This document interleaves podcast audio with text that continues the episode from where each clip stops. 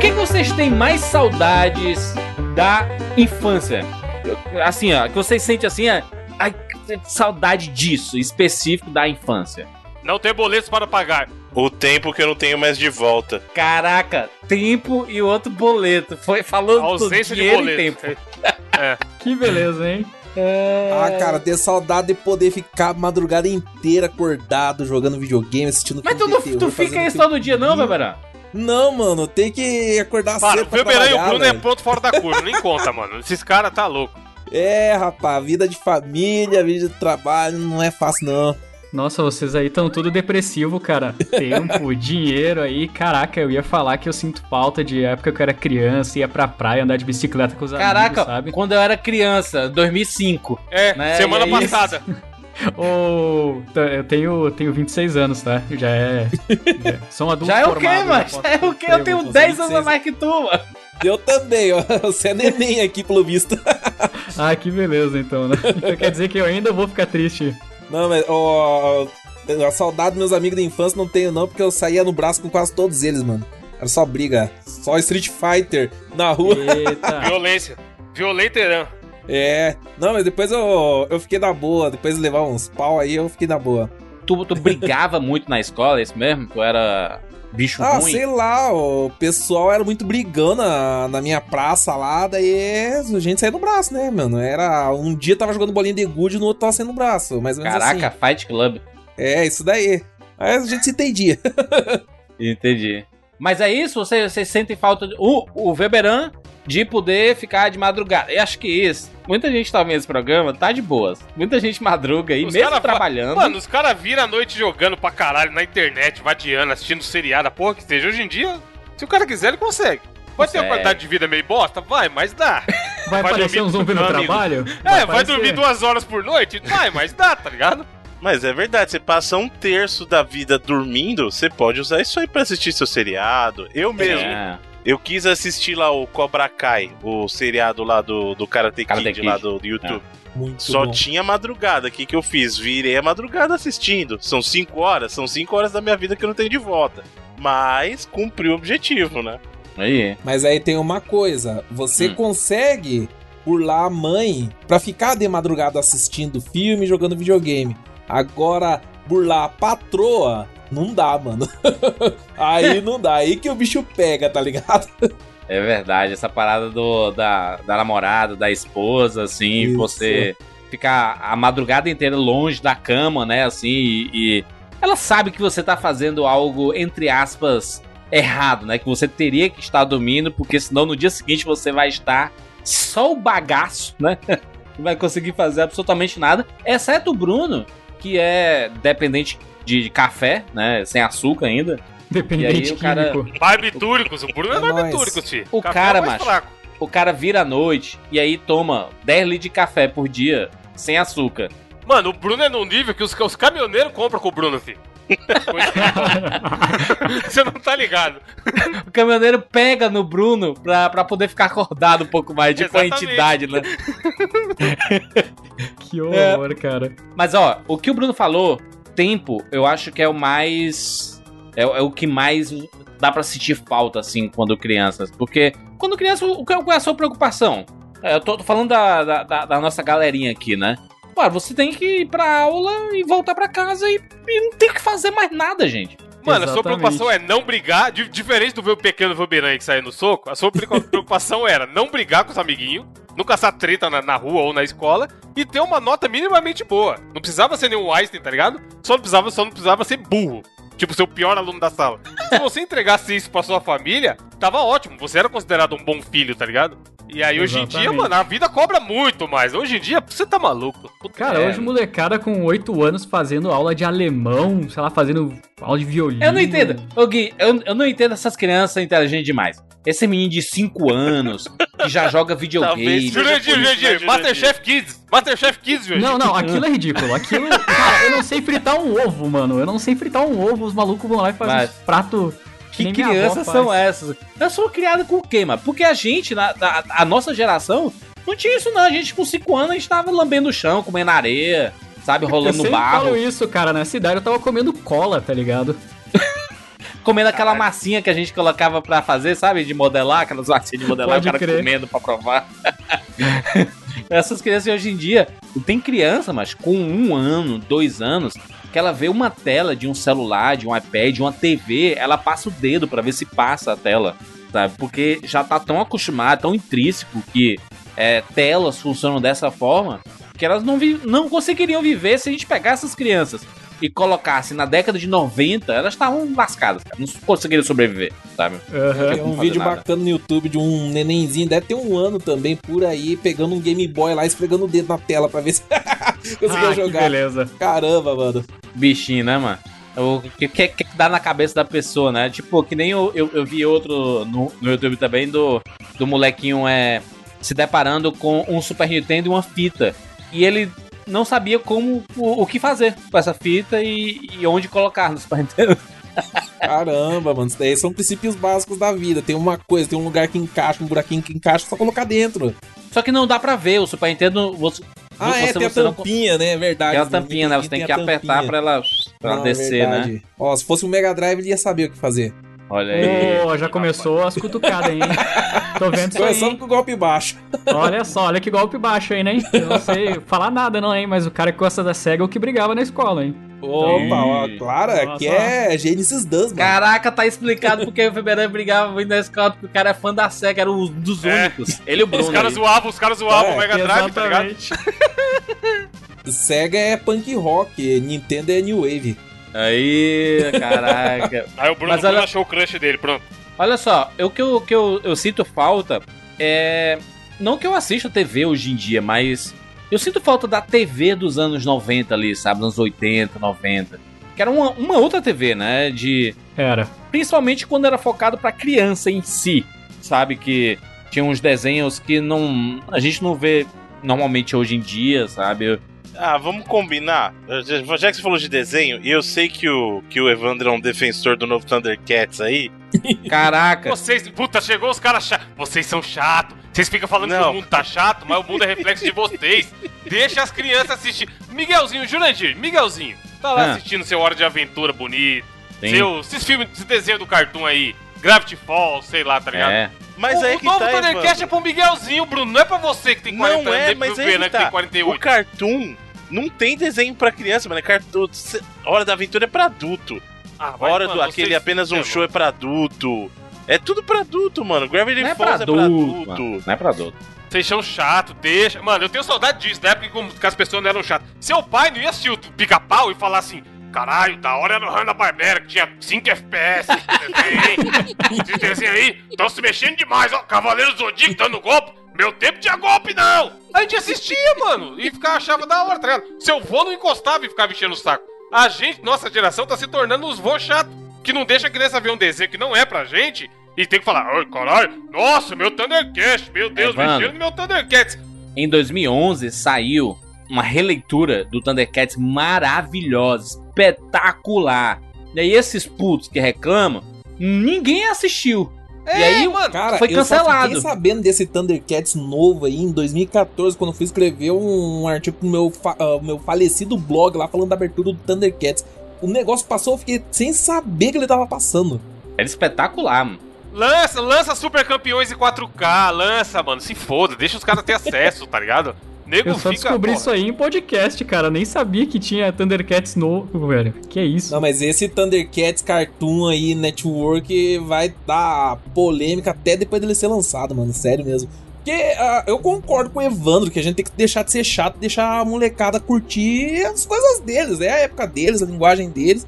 Vai lá curtir, não tem problema. Eu sou bem a cabeça aberta com isso daí. Agora, pô, pegar Tomara o que assistam. Que eu desenho o bol da faca pra caramba, e zoar ele totalmente pra caber na geração atual, é um negócio que eu acho totalmente sem lógica. Porque vai ficar tão deformado esse Thundercats que ele não vai se parecer nada com o original. Seria mais fácil ele, sei lá, ser o Thunder Rabbits, trocar de gato pra coelho lá.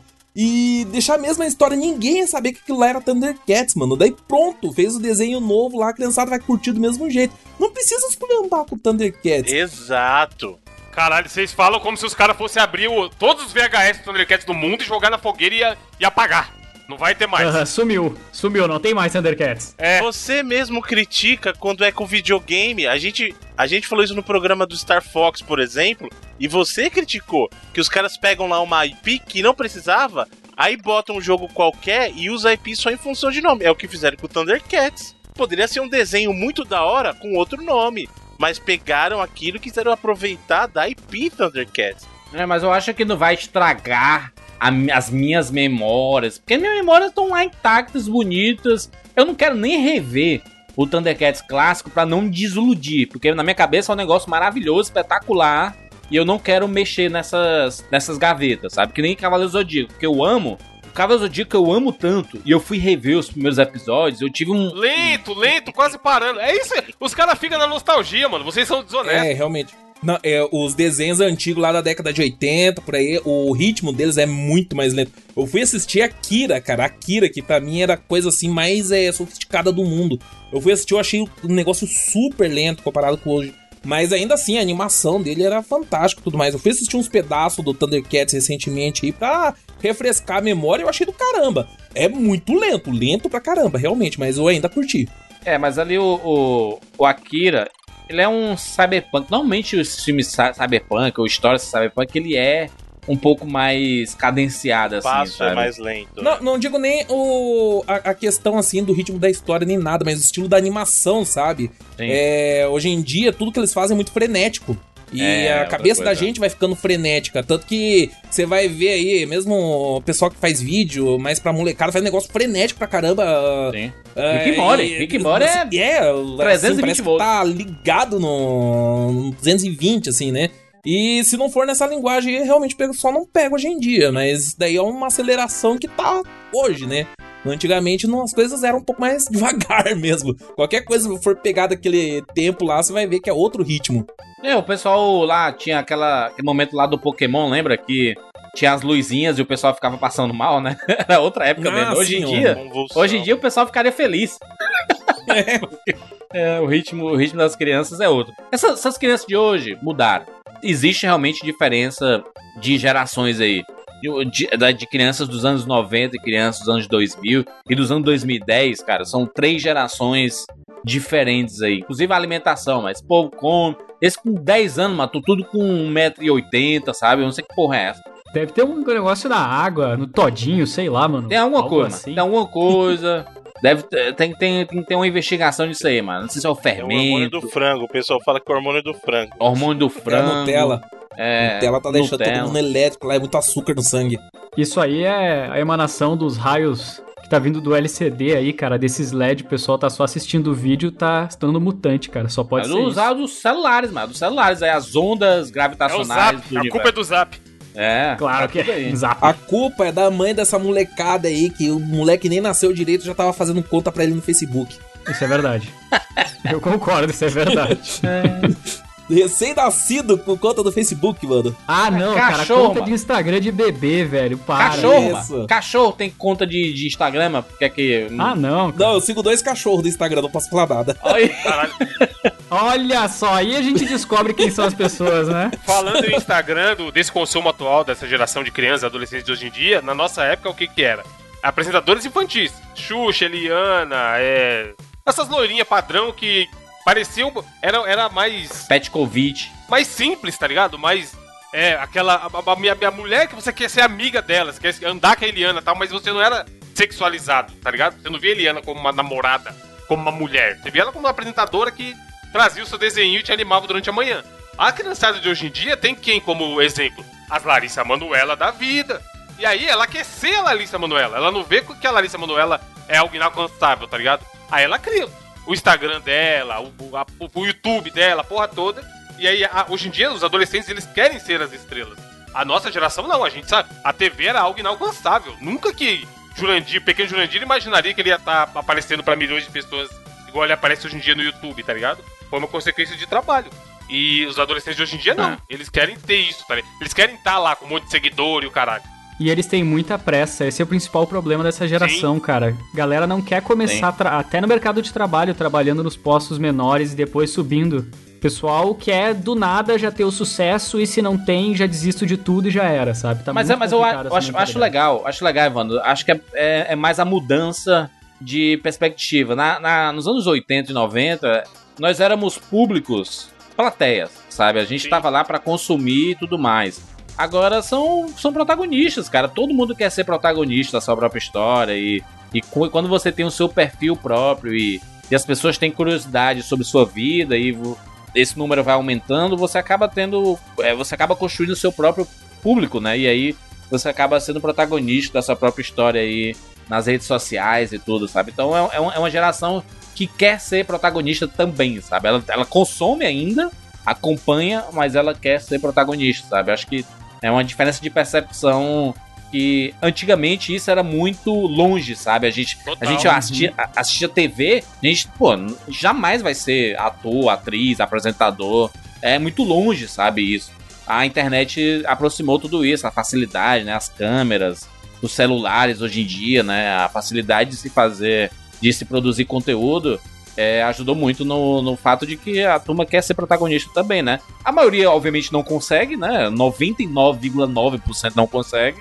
E esse 1% ali que sobrou ali, de 0,0,1 que sobrou, acaba conseguindo, né? E aí acaba tendo seu público próprio ali, né? Mas o interessante é que mesmo ah, nem todo mundo conseguindo grande destaque em YouTube e tudo mais, né? Tem as famosinhas de Instagram, essas coisas aí. Mesmo não conseguindo, eles ainda conseguem interagir com Sim. esse pessoal. Eles conseguem aparecer de alguma forma, né? Porque, por exemplo, lá na época da Xuxa, né? Eu ia mandar uma carta pra Xuxa, quando que ela ia ler minha carta? Nunca ia um ler. monte de carta que ela jogava pra cima lá, velho. Nunca que minha carta ia aparecer lá. William que, Bonner. pô, William Bonner nos anos 90, quando que ele iria responder algo que você manda pra ele? É, intocável. hoje até a TV tá respondendo lá, mano. É. Porque é, a internet tá dando tanta abertura pra isso daí. É, a maior parte do, do pessoal, assim, eles interagem com os comentários. Você tem como deixar sua marca, né, numa produção que você gosta. Ou, e até mesmo interagir com um artista, mesmo da TV, assim. Muitos deles abriram rede social pra conseguir Sim. interagir um pouquinho com o público deles. Então é realmente outro nível, né? E as pessoas conseguem interagir mais com essas coisas. É isso, fechamos? Vambora! Eu sou Júlio de Filho. Daí, beleza, eu sou o Velberan. Eu sou o Guilherme Oz, ao vivo. Eu sou Evandro de Freitas. E eu sou Bruno Carvalho. E esse é o 99 Vidas.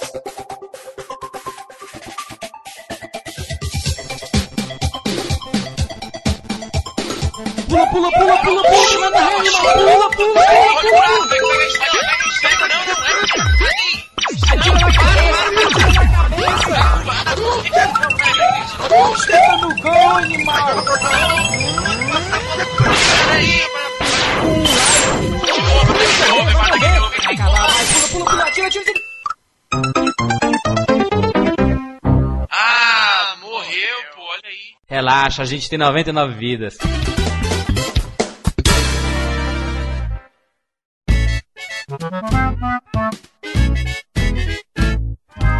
Meninos, estamos aqui juntos mais uma vez para mais uma edição do 99 Vidas e 99 Vidas com convidados. Senhor Evandro de Freitas e Bruno Carvalho, estendemos o tapete aqui para receber essas duas pessoas ilustríssimas. Um já participou outras vezes aqui do 99 Vidas e o outro está fazendo sua estreia nesse solo sagrado na nostalgia gamer na internet. De longe, Júlio, é a pessoa que mais pediram até hoje pra gente chamar no, aqui no 99, que é o glorioso Velberan. Olha aí, Beberan, seja bem-vindo. Opa, daí beleza? Eu sou o Velberan e muito obrigado pelo convite pra participar do 99 Vidas. E vocês aí, né, receberam bastante pedido pra eu participar do podcast. Fico feliz de saber disso. Mas, cara, eu também recebi muito, muito pedido pra eu participar do podcast de vocês.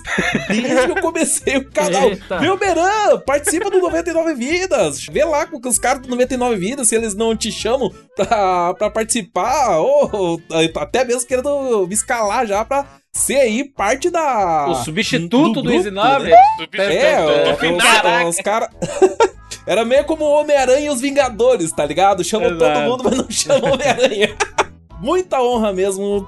Primeira vez aí participando do podcast de vocês, com esse público maravilhoso. Vocês não têm ideia da honra que é participar aí desse podcast, que é referência nos retro game do Brasil. Muito obrigado mesmo pelo Muito convite e a todo mundo também que pediu, né, pra eu participar aí. Isso aí. E graças a vocês estamos aí hoje. Vai lá, Evandrinho, fala aí.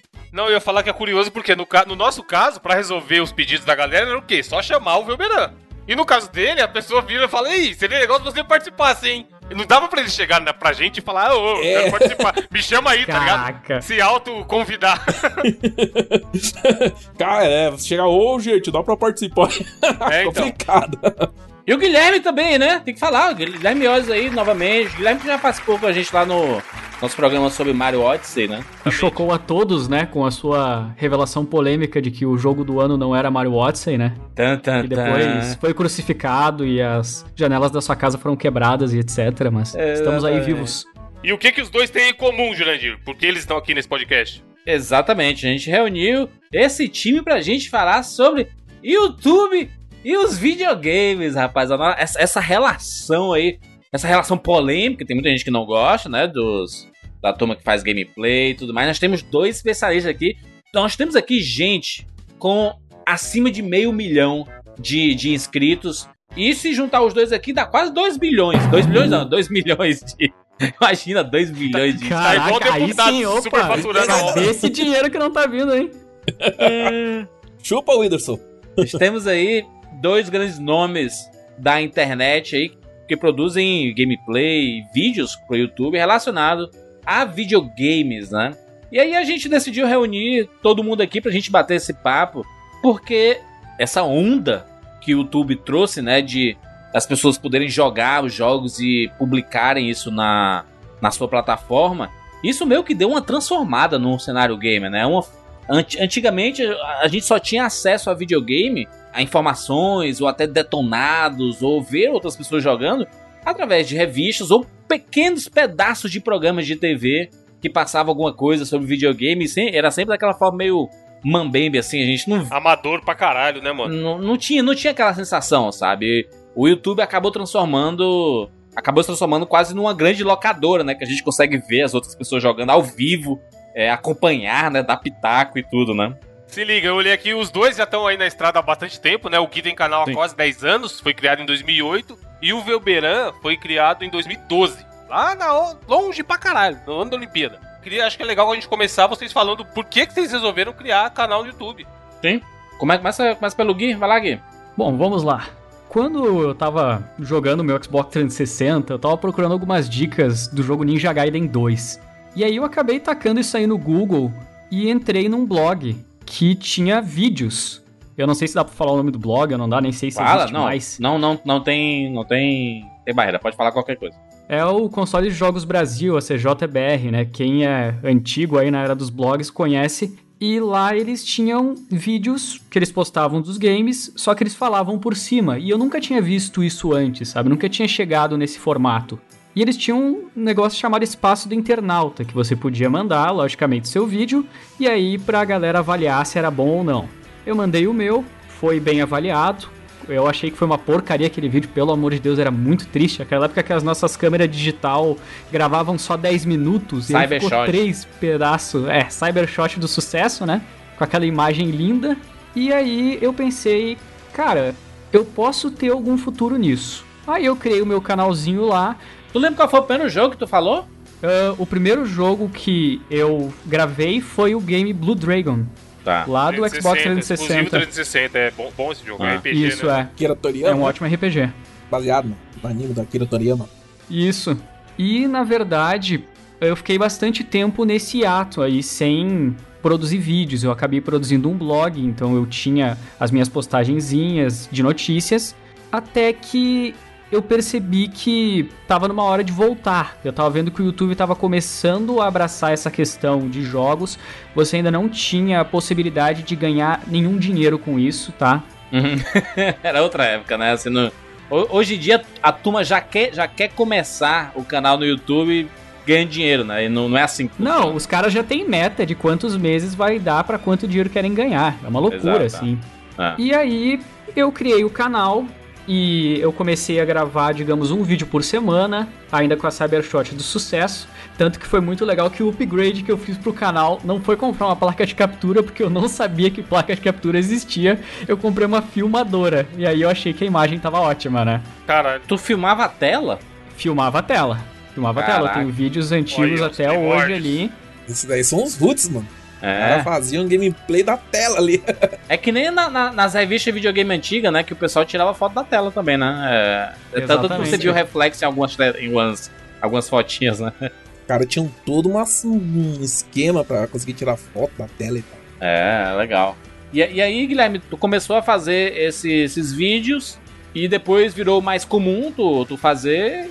É, eu acabei tendo alguns problemas de direitos autorais. Tipo, uma vez eu fiz um vídeo do Resident Evil 4 e por algum motivo a IGN achou que o vídeo era deles e me deu Nossa. strike. Aí eu troquei de canal.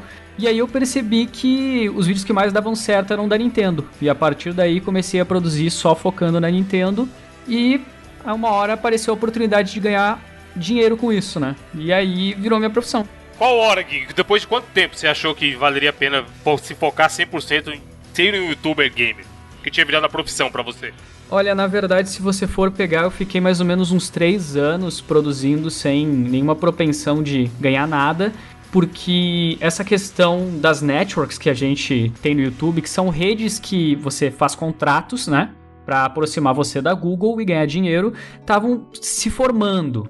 Tinha uma Machinima naquela época e era um pouco complicado entrar, então eu consegui parceria com uma outra rede.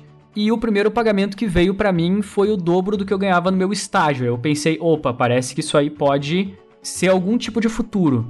Mas pra largar mesmo o que eu estava fazendo profissionalmente pra poder me focar no canal, olha, cara, acho que foram mais uns quatro, foram quatro anos assim desde que eu comecei a gravar vídeos e mais ou menos desde 2014 por aí eu trabalho só com isso. É, A minha, a, a minha regra com trabalhos online é a partir de quatro anos você pode pensar em ganhar dinheiro com o que você faz. Na minha, cabeça é assim, começando do zero, sozinho, sem ter patrocinador, sem, sem ter alguém financiando por trás, só você. Você começou o seu negócio, juntou seus amigos, pra, na minha cabeça Saiba- funciona assim, de três a quatro Saiba que você vai se tomar, tomar uma entubada de 4 anos na sua vida pra talvez dar certo. Talvez. Até legal. É, Talvez. Sem falar que se for projeto, se for projeto com amigos, o pessoal vai acabar te deixando na mão na metade do caminho. Sempre, é bem é provável. E eu queria falar aqui, Gui, sobre projeto com amigos. Eu acho legal a gente abrir um parênteses rápido também pra falar do 99, porque a gente tem muito feedback. Eu tenho, pri- principalmente, feedback de ouvinte que o cara, sei lá, escutou 99, se empolgou, criou um podcast. Ou criou um canal do YouTube. E aí passa Uhum. dois, três meses ele fica desanimado, porque segundo ele não tá tendo retorno. E a galera esquece que o 99 é um caso muito específico, que foi criado por dois caras que já tinham nome na internet, que é o Easy e o Jurandir, e já tinha um nome de Uhum. muito tempo. Então já, já meio que já foi criado com um público grande.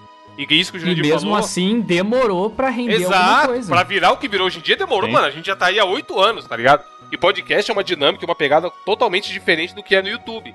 É só uma edição por semana, né? É um Não, é- negócio bem porra, específico. É né? trabalhoso pra caralho. Os caras fazem vídeo também, aí é trabalho, mas assim, vídeo, dependendo do foco, ele consegue fazer um vídeo por dia. Ou até mais de um, Sim. tá ligado? Podcast, mano, ninguém aguentaria fazer um podcast por dia. Do jeito que a gente faz, pelo menos não. E aí o que acontece? O povo quer, quer resultado rápido, quer dinheiro. Eu já vi gente, o cara tinha um mês que tinha criado o podcast e tava reclamando porque não tinha patrocínio, mano. A gente demorou seis anos, tá ligado? pra, pra pingar o primeiro um real no 99 Vidas. Vamos falar do Velberan. Velberan, você que começou em 2012 o canal ou tu, ou tu já, já, já estava colocando essa, seu, seu belo rosto em outros lugares? Ah, eu sempre, desde que começou os esquemas dos blogs lá, eu sempre brinquei um pouquinho de fazer coisa na internet, mas nada muito sério, sabe? Esses blogs aí falando de besteira, falando de. Do, do filme que assistiu no fim de semana, daí já vai lá e fala do- de algum disco que comprou, daí vai lá e fala, sei lá, sobre o pé, essas coisas assim, né? Teve uma época que o pessoal tinha mania de ficar tirando foto do pé quando apareceu as, as câmeras digitais, né? Então, mais ou menos esse lance aí.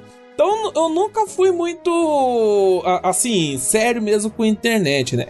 Passou um bom tempo aí, eu tava morando no Japão já, com filho, com família e tudo mais. Qual que é. Beberão, Beberão, aspas rápidas. Qual que é a sua com o Japão? Tem familiar? Você foi lá imigrante legal? Qual é que foi? Eu, eu sei que tem essa etapa da sua história, mas eu nunca entendi muito bem. Aham. Não, a minha mulher, ela é descendente, né? Ela é Sansei, ela é neta de japoneses. Aí ela tem bastante tempo de Japão já e a gente se conheceu, ela tava no Japão, a gente se conheceu pelo bate-papo do UOL, mano. Olha aí, a internet Nossa, unindo as só. pessoas. O- o- a história, né? A gente se conheceu no bate-papo do UOL, ficamos um tempão, assim, é só pela internet mesmo. Ela é, veio pro Brasil uma vez, a gente se conheceu, mas foi rapidinho, a gente continuou o contato pela internet, né? Por mais um bom tempo, daí ela veio pra morar, né? A gente começou a namorar, casamos. A gente começou a namorar já casamos, porque a gente já tava tanto tempo de namoro virtual que nem precisava mais ficar de namorico, né? Vamos, vamos direto nos finalmente. Aí passou um tempo lá, a coisa tava apertando aqui no Brasil, né? E, ah, vamos lá pro Japão então, né? É muito aleatório isso, né, mano? Não, tá Não, muito é, ruim então. aqui, vamos pro Japão, cara. O cara, o cara não saiu, tipo, de São Paulo pra for pro Rio, tá ligado? Ele saiu do Brasil para o Japão! Muito Não, longe. parece mano. que ele abriu a geladeira assim, ó, tá faltando leite, amanhã vai chover, aí eu vou pro Japão. Quer saber? É, É, parece que foi é fácil isso, mano, mas foi mais de um ano, foi quase um ano mexendo nas coisas, preparando e tal pra gente conseguir ir. É, foi pauleira mesmo. Mas a gente conseguiu se adaptar lá tal, foi passando o tempo, passamos quase um ano, é, 11 anos no Japão no total, né? Mas eu abri o canal, tava no Japão ainda, tava trabalhando lá, de peãozão mesmo de fábrica, né? Como a maior parte dos Uhum. DKSEGs lá.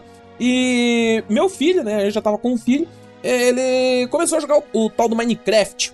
Né? hum, Minecraft, meu. Isso, eu jogava com ele, eu que baixei, eu fiquei sabendo do jogo, tava sucesso lá, na época eu via na- nas comunidades lá que o pessoal tava jogando, fui, baixei, achei da hora, comecei a jogar com ele, ensinei lá, e guri lá, sei lá, 2014, quantos anos ele tava? Tava com 8 anos, eu acho, por aí, tô mal de conta.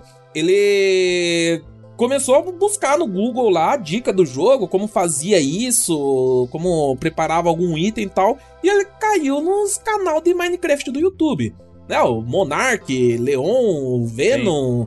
É uma, a turminha do Minecraft antiga lá, né? É a primeira geração de, de youtubers, essa turma aí que tu citou, ou a segunda geração? Essa daí é a segunda geração. É a a, primeira geração é o do Guilherme Oss. Não, não é não. Primeira geração, Guilherme Gamer. Que era o maior youtuber gamer brasileiro. Aham, Guilherme Gamer. Não, mas área, vocês cara. ainda estão na, na, na primeira geração que começaram a fazer os vídeos antes de entrar as network, antes de entrar a Sim, monetização sim, e tal, sim. né? Daí a segunda geração é quando deu o boom das networks. Eu pelo menos divido assim. então eu sou da segunda geração, né? E eu vi o meu filho, né, começou a pegar assim pra ver dica e tal, ele começou a acompanhar e curtindo pra caramba. E eu assisti algumas coisas com ele, né?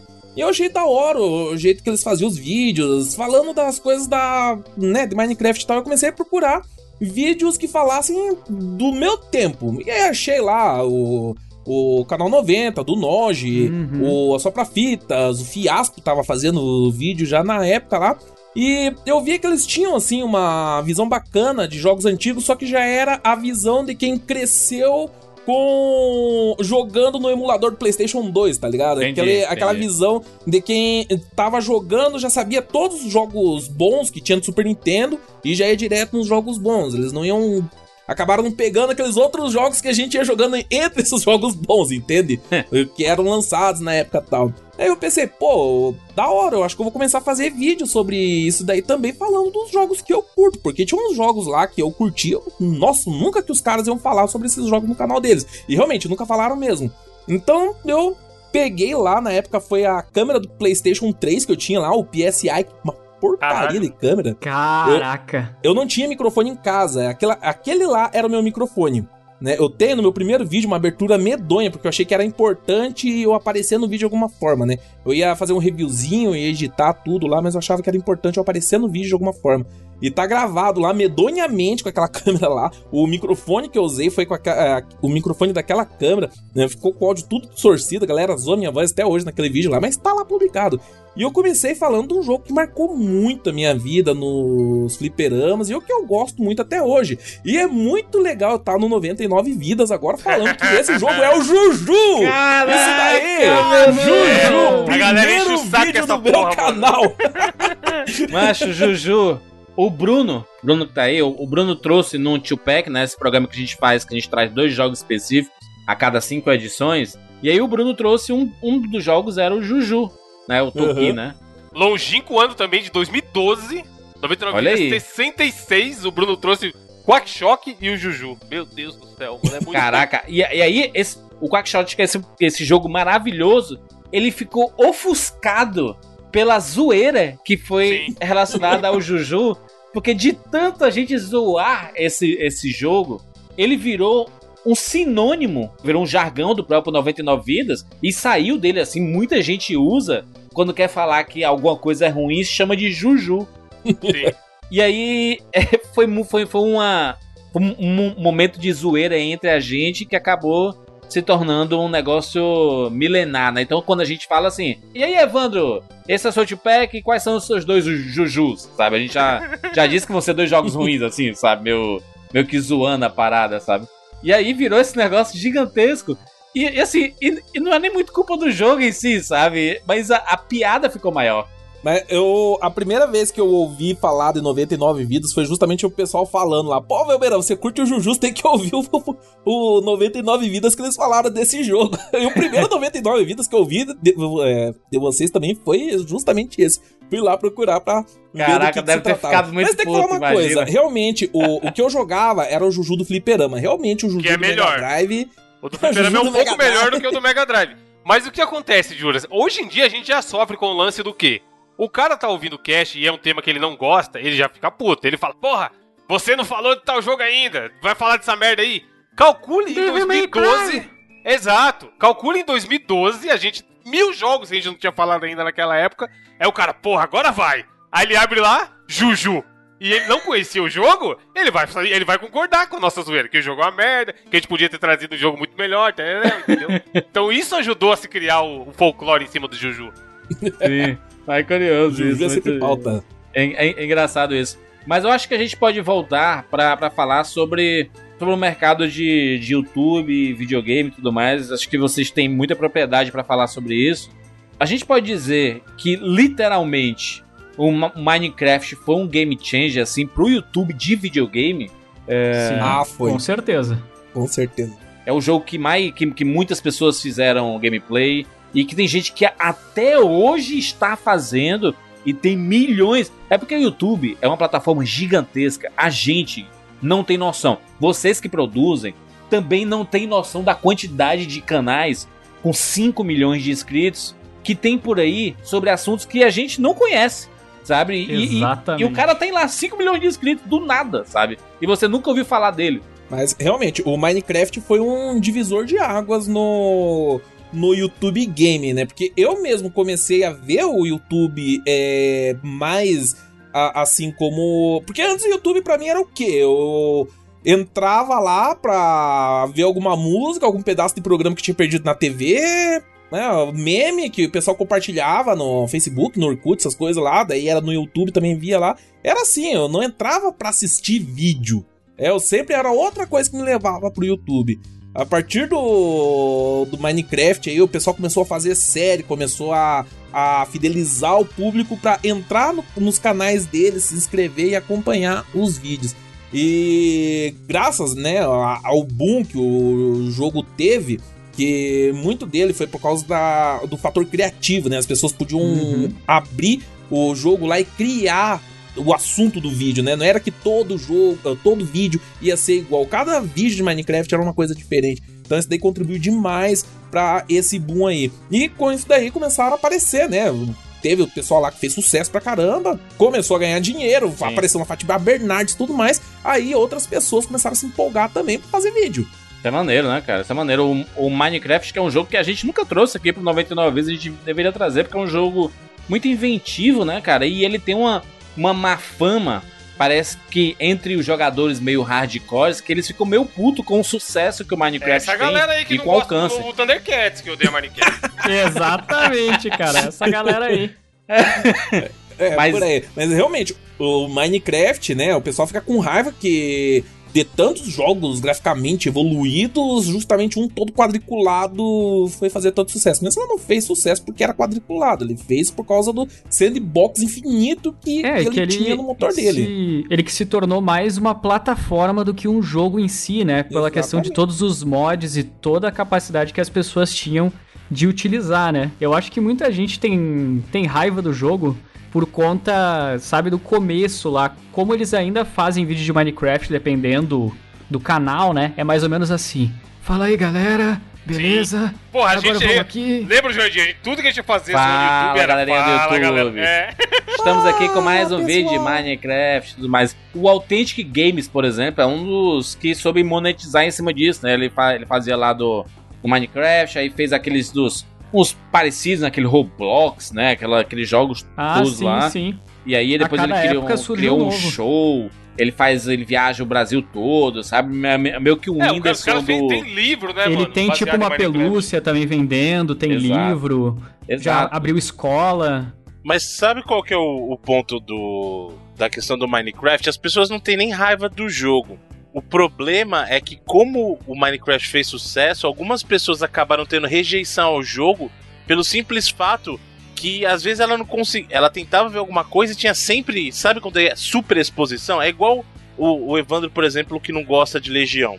O Evandro ele não gosta de Legião, mas talvez não seja nem porque ele, ele não gosta do Legião em si, é porque durante muito tempo toca muita música é sempre as mesmas coisas, sabe? Então às vezes Legião pode ter uma música que de repente o Evandro goste, mas como aquelas ficam martelando na cabeça das pessoas, não dá pra você conhecer o resto. Então, o que acontece é isso, é o efeito de rádio. Ah, você, já, já se pegou tendo raiva de uma música porque ela toca muito na rádio? Então eu acho que o que aconteceu com, com o caso do Minecraft foi isso. As pessoas às vezes nem conhecem, a pessoa não tem nem raiva do jogo em si, mas ela tem raiva daquela super exposição que causou, porque realmente durante um período no YouTube, sei lá, de cada 10 canais, 12 eram de Minecraft, sabe? Sim, sim. Então, Sim. Era uma febre, né? Foi uma febre absurda. Complementando isso que o Bruno falou, acho que foi a primeira vez que a gente viu um jogo em si gerar e nutrir durante muito tempo uma comunidade. Porque a gente tem, o ser humano tem necessidade de fazer parte de um clubinho, de uma comunidade. E aí a gente, pouco mais velho, que não gosta de Minecraft porque a gente sabe que não é pra gente, a gente não vai parar pra jogar um jogo, sei lá, não tem história, é um jogo sem fim, que tem que construir, blá blá blá. Vê uma, mu- um mundo inteiro, o resto do mundo tá jogando essa porra e tá fazendo sucesso. Como o Bruno falou, de cada 10 vídeos, 9 é de Minecraft, o cara fica falando, porra, como assim? Por que, que isso aí faz tanto sucesso? Não, não é o meu ciclo, não é a minha bolha, por que, que isso tá fazendo tanto sucesso? E eu não Sim, participo sim. disso. E aí tem essa rejeição, tá ligado? Eu acho que também um outro fator fazia parte dos próprios criadores de conteúdo. Eu posso compartilhar experiências pessoais minhas de que às vezes era difícil, você estava tentando mostrar um outro tipo de conteúdo, mas parece que o público estava focado em apenas uma espécie. E aí quando o conteúdo que você estava fazendo que era diferente sumia, o pessoal reclamava que não tem Sim. diversidade. Então Sim, acho sim. que foi uma questão assim também.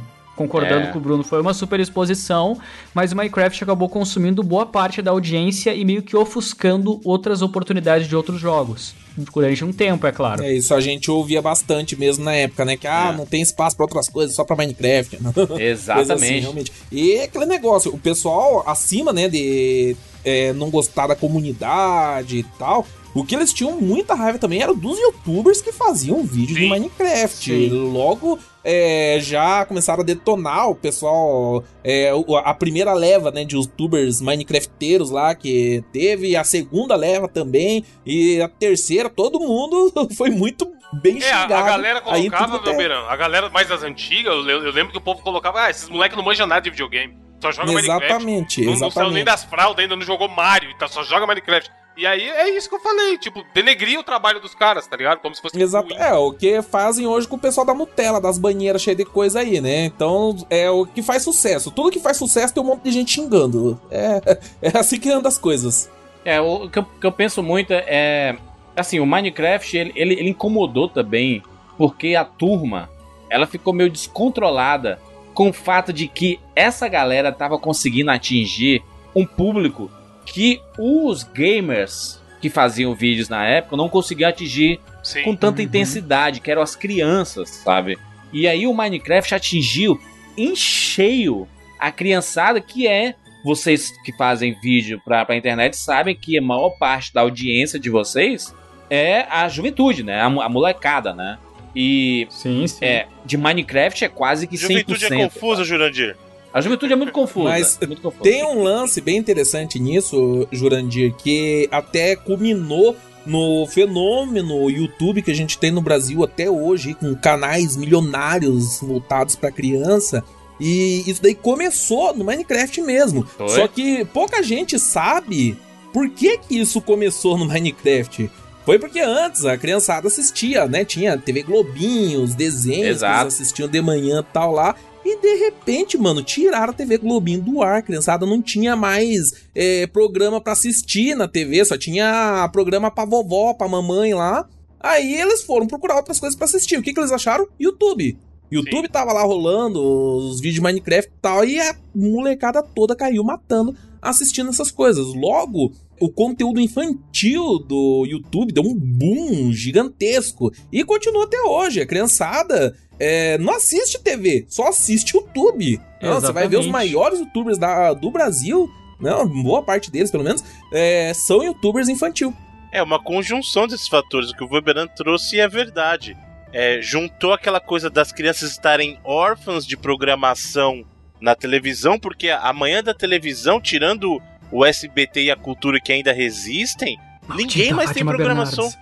É, não tem mais programação infantil de manhã. Isso então, é assim, foda, mano. as crianças ficaram órfãs de conteúdo, junto com aquilo que a gente discutiu lá no começo da abertura, que é as crianças já tendo acesso às tecnologias mais cedo, ou seja, a criança já estava familiarizada com tablet, com celular, ou seja, ela já poderia ela mesma correr atrás de conteúdo, junta-se esse- ah, juntam-se esses dois fatores e leva a essa grande ascensão que a gente viu que foi o que o Verão acabou de falar, né? Então assim, é meio que gente tem aquele termo no inglês que, que diz que é o the perfect storm, que é a junção de diversos Uhum. fatores que produzem aquele resultado, né? E foi o que acabou acontecendo. Você pega crianças órfãs de conteúdo com acesso à tecnologia, YouTube provendo isso, acabou.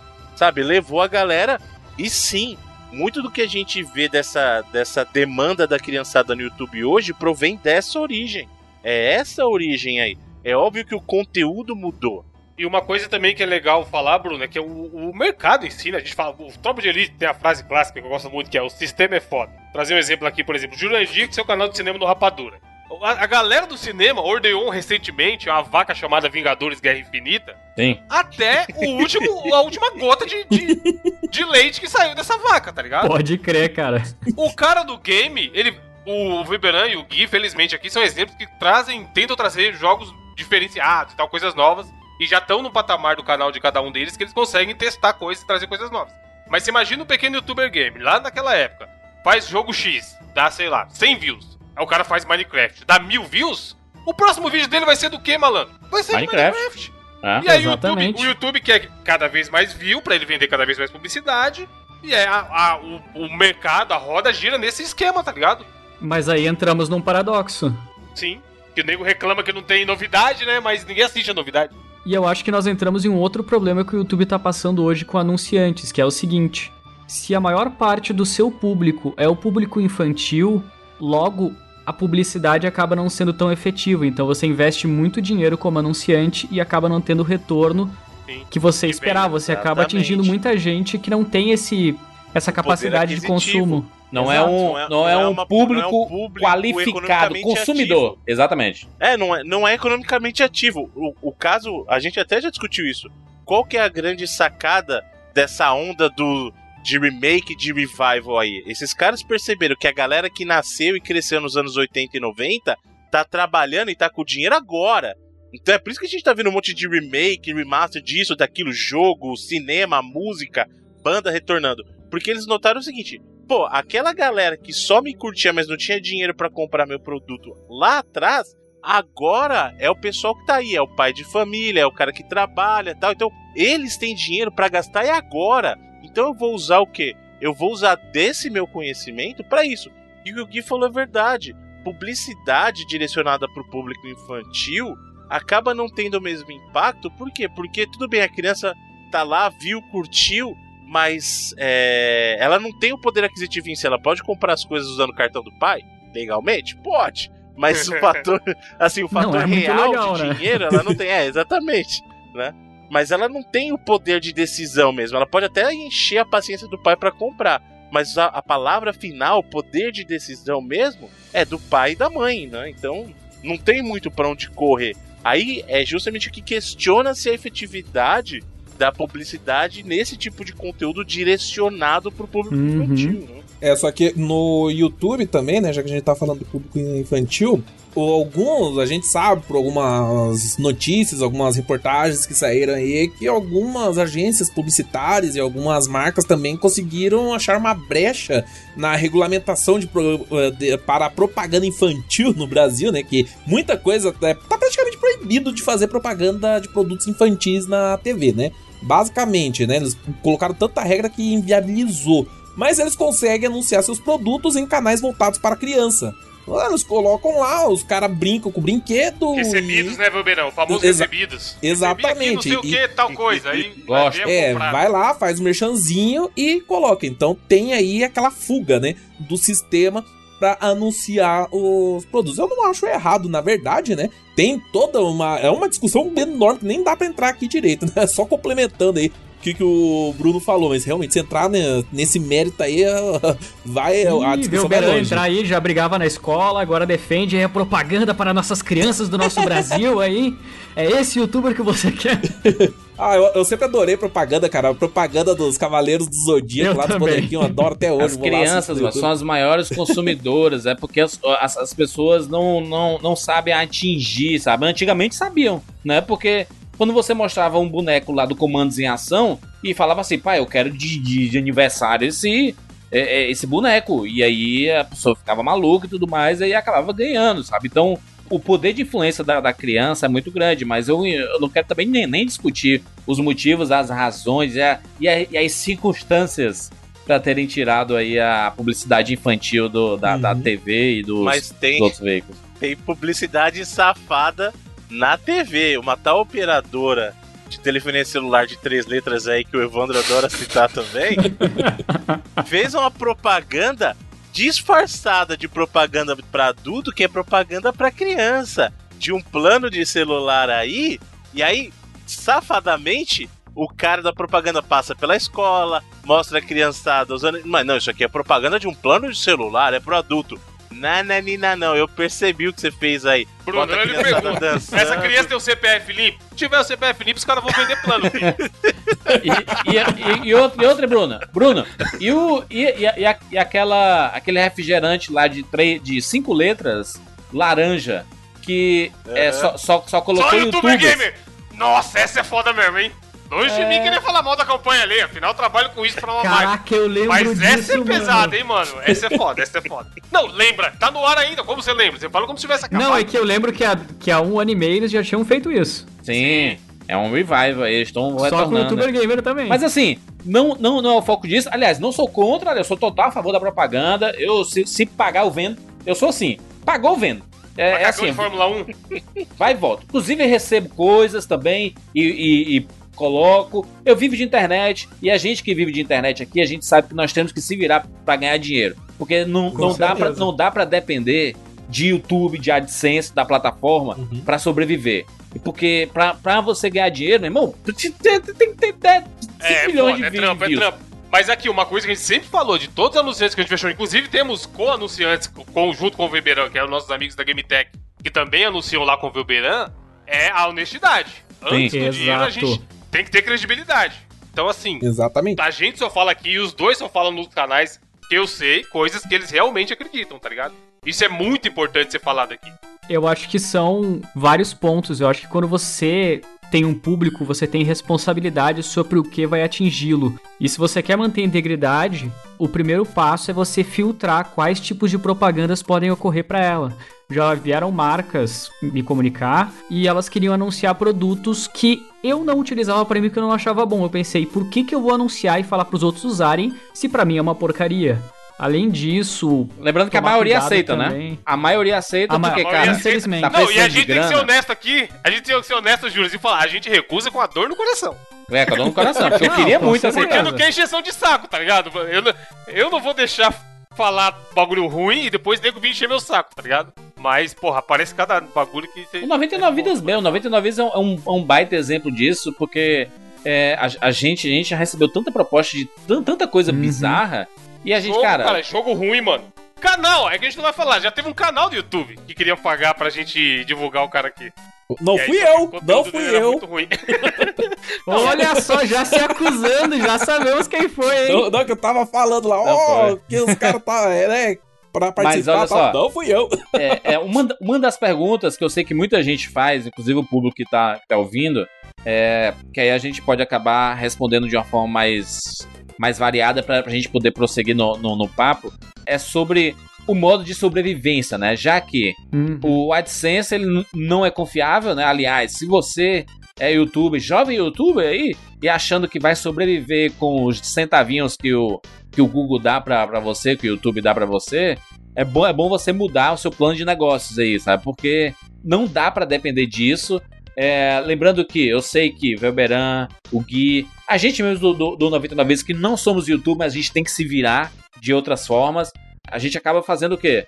Indo pra eventos, né? E isso acaba ajudando muito Uhum. a, no, no- no orçamento mensal ali, né?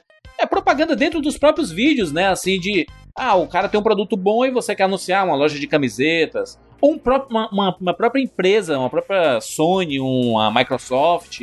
Ela lançou um videogame ou lançou um jogo novo, ela quer anunciar, ela acaba anunciando, sabe? Ou até criar sua, sua própria marca, né? De, de sua, sua grife, né? De camisetas, de produtos relacionados e tudo mais. A turma acaba tendo que se virar de todas as formas pra conseguir aquela grana para aquela graninha no, no, no final do mês, né? Não dá pra depender 100% de YouTube se, se, se você não tem 10 milhões de inscritos, né? Assim, é muito difícil, né? É, realmente.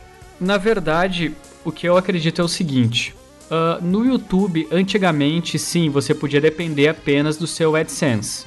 Hoje, e a cada ano que passa, ele vai pagando menos, porque é bem simples para o público entender o que, que acontece.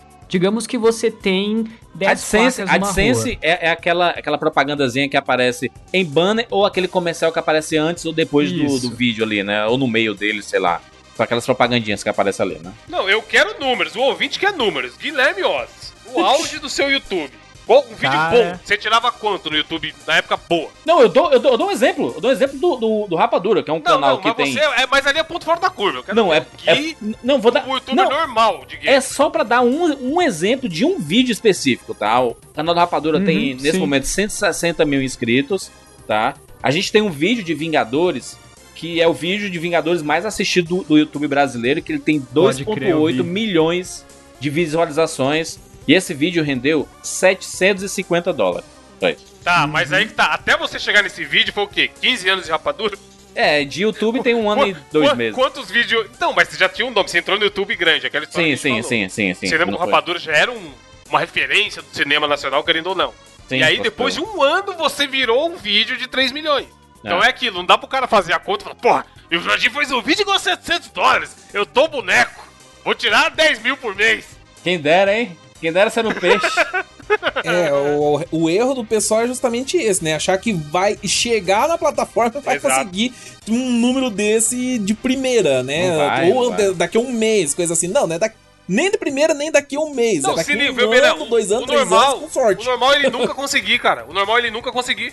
É ele criar um canal e nunca virar um vídeo de 3 milhões, tá ligado? Exatamente. Porque se pegar proporcionalmente a quantidade de canais que tem e a quantidade de canais que tem um vídeo de 3 milhões, deve dar 1% ou menos. Não, não eu, sei- eu, sei, eu, sei, eu sei que é uma pergunta indelicada, entendeu? Assim, de, de saber. Não, o- a gente pode responder tranquilamente. Não, não, só que- de, um, de um vídeo, um caso específico que tenha, que tenha rendido um valor interessante, assim, sabe? É, Sim. só pra turma ter, ter uma noção, porque, cara, não é. Cara, olha o, o exemplo que eu dei: 2,8 milhões de pessoas Sim. viram esse vídeo e ele rendeu 700 dólares. Ok, não é, é um valor bom? Acho bacana, mas olha a quantidade de gente que foi atingida com os comerciais, com os banners e tudo mais. Sabe? Isso não é Uhum. nada. Se você pegar Media Kit e for avaliar. Pra marca, alcance- pra marca saiu, saiu os centavos esse seu dinheiro aí. Exato, exatamente. Se ela dividir lá o, o número de views por a pessoas impactadas e tal, não saiu nada, saiu de graça. Exato, saiu de graça. Bom, aqui eu consigo falar sobre o vídeo meu que mais rendeu durante o tempo, tá? Esse vídeo aqui, ele foi postado em março de 2013. É, o meu canal ele tem uma característica que eu não sei se o do Velbeira tem, que ele vai, digamos, farmando, ele vai gerando receita com alguns bom. vídeos todo Caralho, mês. farmando é bom.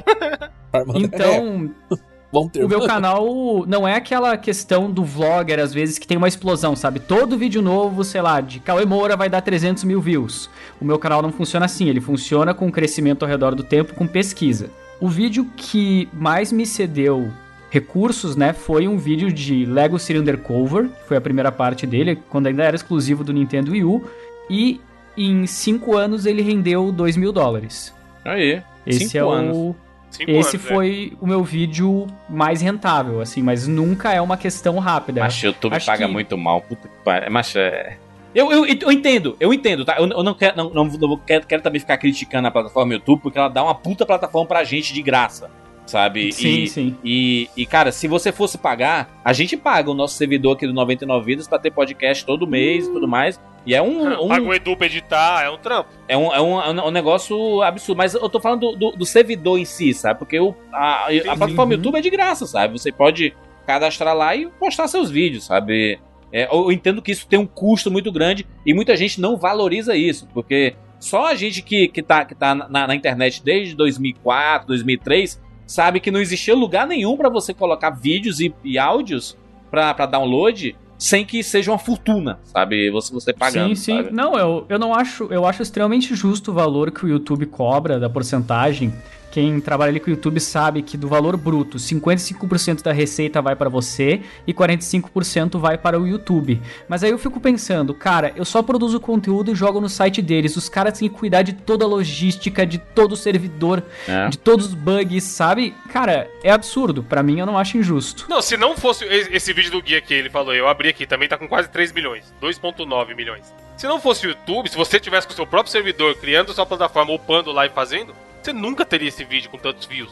E É, você, e ia, ele- você ia chegar pro anunciante e vender ele e falar aí, me dá 2 mil dólares aqui nesse vídeo que vai É. ficar rodando durante 5 anos. Nunca, tá ligado? Você não conseguiria ter. Porque é aquilo, a galera tem que entender que até o cara atingir. Até esses caras de. Mano, o Whindersson que a gente fala aqui às vezes, Felipe Neto, esses maiores que a gente tem hoje em dia, o cara trabalhou pra chegar até lá. Felipe Com Neto bota certeza. um vídeo e dá meia hora tem um milhão, porque o cara tem, sei lá, 15 anos de internet atrás, tá ligado? Não é só. Não é mágica, ninguém. Não existe. Senão todo mundo fazia a mesma mágica e tava todo mundo milionário, porra. E a gente pode falar também, só, ter- só concluir aqui, eu já passo a- o microfone pro Velberan, né? O cara comendo o microfone aqui. O que importa hoje também no YouTube não é bem a quantidade de visualizações, Exato. mas o tempo de exibição em Sim. minutos. Sim. Pra vocês terem uma noção, pro público não achar, nossa, Guilherme Oss tá milionário. Foram mais de 27 milhões de minutos assistidos pra chegar nesse valor, nesse vídeo, tá? Então, às vezes o cara cria o canal, acha que ele vai ter 10 mil views por vídeo e ele vai viver de YouTube. Cara, não. Simplesmente não é mais possível. Ainda, ainda mais porque o YouTube muda, muda as regras toda hora, né? Do nada tá bem, do, do nada cai drasticamente. Sim. Tem, muito, tem muitos canais que acabaram por isso, né? Porque os caras estavam. Eles sim. não conseguiam. Eles, é, é- esse, esse é um dos maiores problemas, né? Tem muita gente inexperiente em negócio, né? Em, em, em gestão de, de, de negócio. E aí ele acha que é só fazer vídeo pro YouTube e, e você vai estar milionário pro resto da vida, sabe? E não é assim. Tem, tem, tem canais com 2, 3 milhões, 4 milhões, 5 milhões de inscritos que não conseguem monetizar.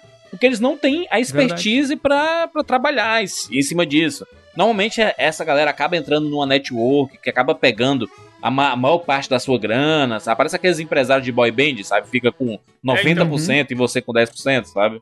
Não, eu até iria falar do meu caso, que hoje eu fecho sim publicidade por fora, mas pra mim não é uma coisa simples, porque ah, o Jurandir deve saber muito melhor que eu que você tem que ter os contatos certos pra que você consiga fechar algo. Pra que, digamos, no Brasil, infelizmente, a gente ainda funciona muito com indicação, né? Então, muito assim, ah, eu fiz ação com esse fulano, aí eu vou falar pra você. Então, a gente até entra em contato, a gente demonstra os números, dá exemplo de ação, explica por que, que vai ser vantajoso para a empresa investir numa publicidade ou numa ação, digamos, do seu canal, num vídeo, mas muitas vezes é difícil você chegar até lá. Eu sinto essa dificuldade principalmente porque eu não moro em São Paulo. Pra vocês Aham. terem uma noção, eu sei que parece uma desculpa muito ridícula, já que hoje a gente faz negócio pela internet, mas eu Não. vou dar um exemplo de uma, de uma empresa, tá? Tem a Ubisoft. A Ubisoft, eu nunca tinha fechado nada com eles, tá? Eu fui pra São Paulo uma vez, fui visitar a empresa deles, os caras já fecharam um contrato comigo lá que durou uns três meses lá de valores. Ou seja, eu passei um monte de tempo negociando com eles, mas eu precisei estar na frente dos caras para eles fecharem algo.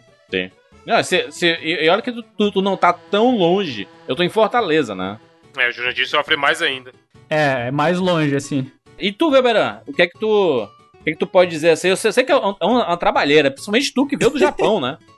Aham. Uhum. Então, é, sobre essa questão do AdSense, primeiro, né? Que o valor do AdSense que a gente recebe no Brasil, na verdade, que é muito pouco, né? Muito desvalorizado por N razões, né? Tanto muito vídeo para pouco anúncio, né? Uhum. Não tem tantos anunciantes assim na- no YouTube brasileiro, isso daí acaba desvalorizando muito o valor da CPM que a gente diz, né? Que CPM é quanto que a gente ganha para cada mil views. Isso. Beleza? Então, se for comparar isso daí com o CPM do exterior, assim, é ridiculamente mais baixo. Tipo, os Estados Sim. Unidos, se eu não me engano, tá com a CPM hoje de 6 dólares por views monetizadas, tá? Quando entra propaganda, não quer dizer toda view Exatamente. vai é entrar esse- isso daí, né? Só as que entram propaganda, beleza? Que não são todas. Porque Certo? o pessoal às vezes acha que eu tenho um milhão de views, né? Aham. Digamos, o Weberan, no, ca- no canal dele, teve um vídeo dele que bombou. Um milhão. Uhum.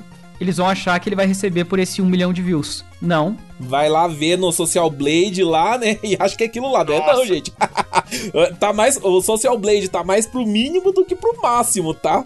Tu vai dar uma olhada na taxa de anúncios que você vai fazer um cálculo aí. Hoje, pra mim, pelo menos hoje, o negócio cai nos 30, 35% dos vídeos só, né? Passa Uhum. propaganda, que a gente chama de impressão de anúncio. Então é bom falar que aí mesmo os caras um número monstruoso, né? Mesmo assim, a gente sente como se a gente tivesse trabalhado 10 horas e recebido por 3, né? Isso aí. Então, o... tem essa questão, né? Nos Estados Unidos, se eu não me engano, tá na faixa de 6 dólares a CPM hoje, de views monetizadas. No Brasil, tá na faixa de 1,40. É uma diferença absurda. É absurdo. Certo? Então, o pessoal tava falando do vídeo do Rapadura lá, né? Dos Vingadores, que estourou aí Uhum. no Brasil, quase 3 milhões de visualizações, rendeu 700 dólares, né, Jurandir? Sim, Foi sim. Então, eu tenho um canal é, que é o Game Archive, que eu posto gameplay sem narração. Eu, ah, às vezes eu vou preparar um vídeo aqui, eu preciso fazer gameplay dele, né? Aí se a gameplay fica bacana, eu posto nesse canal, sem narração nem nada. E tem gente que assiste, tipo, só pra saber como é que é o jogo e tal. E aí, como não tem narração tal, recebe views do mundo inteiro. Pouquíssimos vídeos meus nesse canal aí bombou, tá? Pouquíssimos mesmo. A maioria tá com menos de mil visualizações. Mas tem uns 3, 4 vídeos lá que bombaram. Passaram de 500 mil views. Inclusive, o que tá mais visualizado é um do Street Fighter 1. Aquele de 1987, com Ryu, cabelo vermelho, sapatilha Aham. vermelha. Aquele lá, né? É o que. Se você procurar Street Fighter 1, pelo menos antes estava, não sei se tá indo, se você procurar no YouTube, é o que vai aparecer em primeiro lá. Então ele tá recebendo bastante views ainda. Tá com 605 mil visualizações agora, do mundo inteiro, né? Sim. Não é só do Brasil, do mundo Uhum. inteiro, Estados Unidos e tal. E esse vídeo com 605 mil visualizações, ele arrecadou até hoje 768 dólares. Olha aí. Uhum. Quase o mesmo valor do meu do, dos, Quase o mesmo do- valor dos com 3 milhões lá. Com Ah, bem 3 menor milhões. de views, Só né? pra você ter uma ideia da É, discrepância de valores E sem que falar tem. que no caso do, do vídeo ali do Jurandir, né, dos Vingadores, o valor foi muito maior porque ele recebeu essa quantidade de views em pouco tempo. Então teve Uhum. muito anúncio por leilão e essas questões, né? Uhum. Coisa que É. o teu, digamos, foi O ganhando meu tá desde o tempo. 2015. Foi durante Uhum. o tempo, ele acumulou 768 dólares, né? Durante todos os três anos aí. Né? Então, ah, não foi de uma vez só, né? Claro, mas ah, assim, se for comparar por visualizações, dá pra ver nesse exemplo a discrepância que tem do Brasil para os Estados Unidos, que eu vejo que tem uns canais gringos que tem público muito menor do que o meu, né? Uhum. Canais de retro game. E os caras vivem tranquilo lá com a AdSense deles, enquanto a gente aqui fica ralando pra conseguir fazer vídeo, Isso né? sem falar, às vezes, no número de visualizações, tá ligado? Às vezes eu vejo muito canal gringo que trabalha com vídeo só da Nintendo, cara. Eu olho pras visualizações e eu choro. Sério, eu choro muito, porque o cara, sei lá, postou vídeo de Super Mario Odyssey. Digamos, eu peguei 300 mil views, o cara pegou 10 milhões. E aí? Né, que é ah, Estados Unidos é covardia, mano, que os Mas é caras em recebem view do tudo, mundo né, cara? inteiro. O cara tem. Exato, ele primeiro, ele, tava, ele não tá. Por ele fez inglês, ele não vai atender só o mercado ah, Estados Unidos, ele vai atender É o o, mundo, mercado mundial. É. Então, de repente, um nego, sei lá, da Suécia tá assistindo o vídeo dele. Ele não vai Mas é assistir o teu vídeo. sinistro que se você vai pegar canais, digamos, Nintendo na Alemanha, canais da Nintendo na França e etc., eles também têm números muito mais monstruosos, cara. Então, tipo, é sinistro Não, mas, como... de novo, da, da galera que joga videogame no Brasil, qual a porcentagem tem grana pra ir lá e comprar um Switch? Da galera Quase que joga nenhuma. videogame da Alemanha, quem consegue comprar um Switch, entendeu? Esse é o, me- o que vocês têm de dificuldade. A gente também tem no 99. Se, pegar, se o 99 fosse gringo, malandro, tava todo mundo milionário aqui. Tava A mesmo. audiência que a gente tem, tá ligado? Só que é reflexo do país que a gente vive. O mercado publicitário brasileiro é muito mais fraco comparado ao resto do mundo. Isso. Porque não, não dá. Se, se paga pouco pra Mas tu tudo. acha que o, o mercado publicitário aqui no geral é fraco ou a quantidade de dinheiro que é destinado pra esse tipo de publicidade no meio digital ainda é fraco? A distribuição não, não- Os nunca. dois, os dois. Há, há- há muito tempo que, que não é boa, sabe? A, a internet sempre pegou migalhas da, da verba de publicidade e nos últimos anos isso tem mu- mudado um pouco. Mas é, cara, o mercado é muito grande, existem muitos youtubers. E aí, por exemplo, podcasts, sites foram praticamente mortos porque a verba de publicidade foi toda pro YouTube, sabe? Uhum. E, e aí, eu que estava lá trabalhando bem com o cinema com rapadura há muitos anos, com podcast, não sei o que e tudo mais, eu me vi forçado a entrar no mercado de, de YouTube há um ano e há um ano e dois meses atrás aí, porque, cara, ou eu entro ou eu vou pro buraco, sabe? Porque senão. O 99 Vidas ele é um ponto fora da curva porque o nosso público é apaixonado por isso que ele tá ouvindo, sabe? Por podcast em si. E a gente tem uma base muito fiel, sabe? Um público muito fiel, que eu sei que vocês também têm, sabe? O Weberan tem uma base Uhum. de fãs assim que acompanham todos os vídeos. E o Gui também tem uma base que acompanha todos os vídeos e sempre dão força e tudo mais. Aliás, essa é uma das receitas de sucesso.